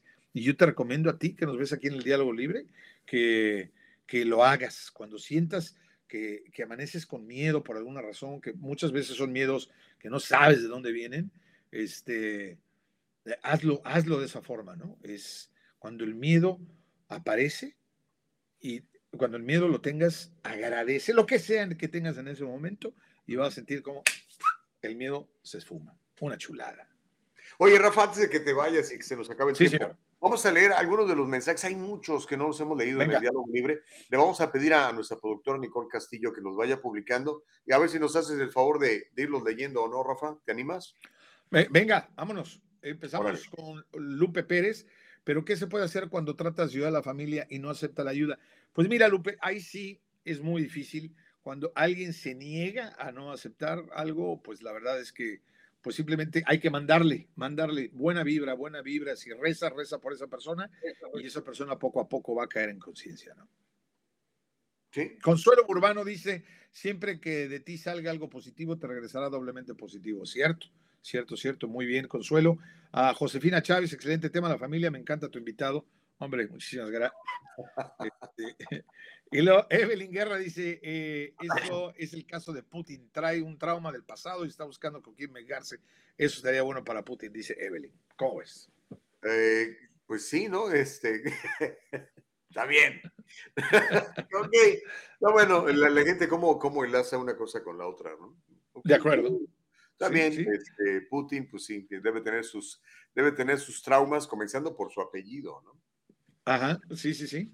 Y dice, ah, Mónica, saludos, dice que recuerda el comercial de cuando decía yo que sí era rico, pero no, ya vi mucho mejor, gracias. ¿Qué comercial era ese, Rafa? Ese era de Inglés y Barreras. Oh, oh sí, es cierto. Que me, daban un pastel así y luego me lo quitaban. Y luego ya aprendía inglés, entonces llegaban y me decían, ¿rico? No, pero ya vivo mucho mejor. Ay, hijos. ¿Y quién escribía esos comerciales? Era, era genial, ¿eh? No, sí, fueron, fueron 13 años ah. de estar trabajando con la empresa Inglés sin Barreras, la verdad, y, fue, fue interesante, fue padre. ¿no? Y bueno, Consuelo, ya dijimos, Myron Duarte, abuelita nos decía, regáleme flores en vida, cierto, bien hecho por la abue. ¿no? Carlos Miriam, saludos a todo el equipo. Dioniso, ya lo leímos, gracias, saludos a mi Rafa, todo lo de tu hermana. Ah, en vida, hermano, Gur, Rafa, extrañamos a... Ah, y ahí está, ¿no? Eh, Carlos Feliz, ya todos los, aquellos que leímos ya con anterioridad. Este, bueno, Homero, que ya sabes. Que le encanta la buena vibra de Rafa, que es muy interesante cuando lo invitamos. E, exacto, lo mismo piensa Homero, Escalante, ¿no? Este, está de acuerdo contigo hasta que no la tengan la extraña. Así empiezan las deformaciones. Me encanta la buena vibra, el me encanta. Sí, ahí está. El matrimonio puede ser como las moscas en la puerta de mosquitero. Las que están afuera quieren entrar y los que están adentro quieren salir. qué analogía, qué analogía. ¿eh? No, no, no, no. ¿Sigues casado, no, Rafa? Felizmente casado. Eh, eh, pues ya sabes, este, depende de quién pregunte, ¿no? sí, claro, claro, claro que sí. El, el, el papelito sigue hablando. Por cierto, por ahí, por ahí nos están viendo mi querido Chubi. pórtate bien, Rafa. Gobiérnate, Rafael, me va a mandar decir ahorita. Gobiérnate, gobiérnate. Ok, oye, Rafa, este, ya nos, tenemos que ir. Este, no, qué triste. Redes sociales, ¿qué estás haciendo? ¿Estás haciendo películas? ¿Estás haciendo comerciales? Eh, pues cuéntanos. estamos, estamos, estamos, saludos a Sarita, con todo cariño, saludos a mi madre, doña Leti, que también nos está viendo desde México. Ah, estoy Estoy haciendo eh, la película que te digo, estamos en preproducción de esa película, estamos con algún un par de proyectos más, este, estamos por ahí con la idea de, de, iniciar algo también con el gobierno de la Ciudad de México para hacer aquel programa que estamos haciendo, que te acuerdas que se llama Sabroseando. Pues está muy Andamos, andamos, papeando por aquí. Que por cierto, este, muy probablemente yo en la siguiente semana o dos voy a estar en la Ciudad de México, mi querido Chubi, y si me permites, me voy a enlazar contigo porque nos vamos a aventar un almuerzo chilango ah, en vivo en el diálogo libre. Entonces, este, aquí te, traemos, no sé qué todavía, pero serán unos taquitos de barbacoa, una cosa sabrosa. Entonces, este, desde la Ciudad de México me estaré enlazando contigo y te estaré contando cómo anda la onda tropical por allá por Chilangolandia. ¿Qué te parece? Me late. Entonces, te seguimos en, eh, en Instagram, en Facebook, ¿dónde más estás? Estoy en Instagram, en Facebook, en TikTok, en Twitter y en todos estoy como Rafa Ziegler, así como dice mi nombre por ahí, en el, aquí como lo puso la querida eh, Nicole. Rafa Ziegler, ahí estoy en Instagram, en Facebook y todo, síganme por ahí. Si por ahí si me quieren preguntar lo del mindfulness, con todo gusto les contesto. Y este, y gracias de veras, mi querido Chubi, gracias por la invitación. Espero que sea más seguido, ¿verdad? Con todo y que este, yo, yo no sé si a Homero le guste, pero que sea más seguido. Ay, cómo río de Janeiro. Bueno, menos este está peleando, pero eh, es, es, es, buen tipo. No, no, no, me cae bien, me cae bien, me cae bien. Es, buena persona, querido Mero. Ah, pero no, no, no, yo, yo más puesto que un calcetín, me encanta estar contigo, me encanta poder charlar, platicar, este, y bueno, Carol y a todo el equipo, ¿no? Que hace posible, la querida Nicole, que nunca contesta mis WhatsApps, pero de ahí fuera estamos a todo dar, fíjate. Te, te mando un abrazo, Rafa. Dios los bendiga, gracias a todos y que pasen un lindo eh, fin de semana y acuérdense que la familia es, el, es, es, es, algo hermoso, tratémosla, querrámosla y limemos asperezas. Utilicemos este fin de semana para decirle a alguien con el que estés peleado, te quiero, te quiero y te pienso y, bueno, e, echamos para adelante. Abrazote, con Bye. Ok, bueno chicos, sí, se nos acabó el corrido, pero le invito a que nos escuchemos el próximo lunes. Uh, si no ha visto la película de las mil mulas, no, dos mil, ya le ando quitando mil, y la quiere ver, mándeme un, correo, arroba, no, es Gustavo Vargas, arroba gmail.com.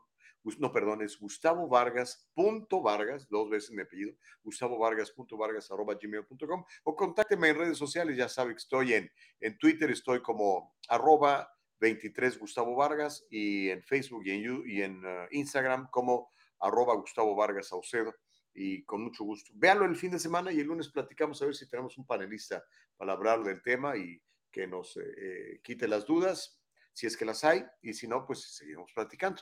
Es el Diálogo Libre, eh, productora ejecutiva Eva Castillo, nuestra productora Nicole Castillo, Caro Bustamante desde México, Gustavo Vargas, su servidor. Hasta el lunes, Dios mediante, tengo un día muy bendecido, sea agradecido comience a activar ese mecanismo del agradecimiento en usted, va a ver cómo las cosas cambian para bien y va usted a tener un día muy productivo. Ese es mi mejor deseo para usted.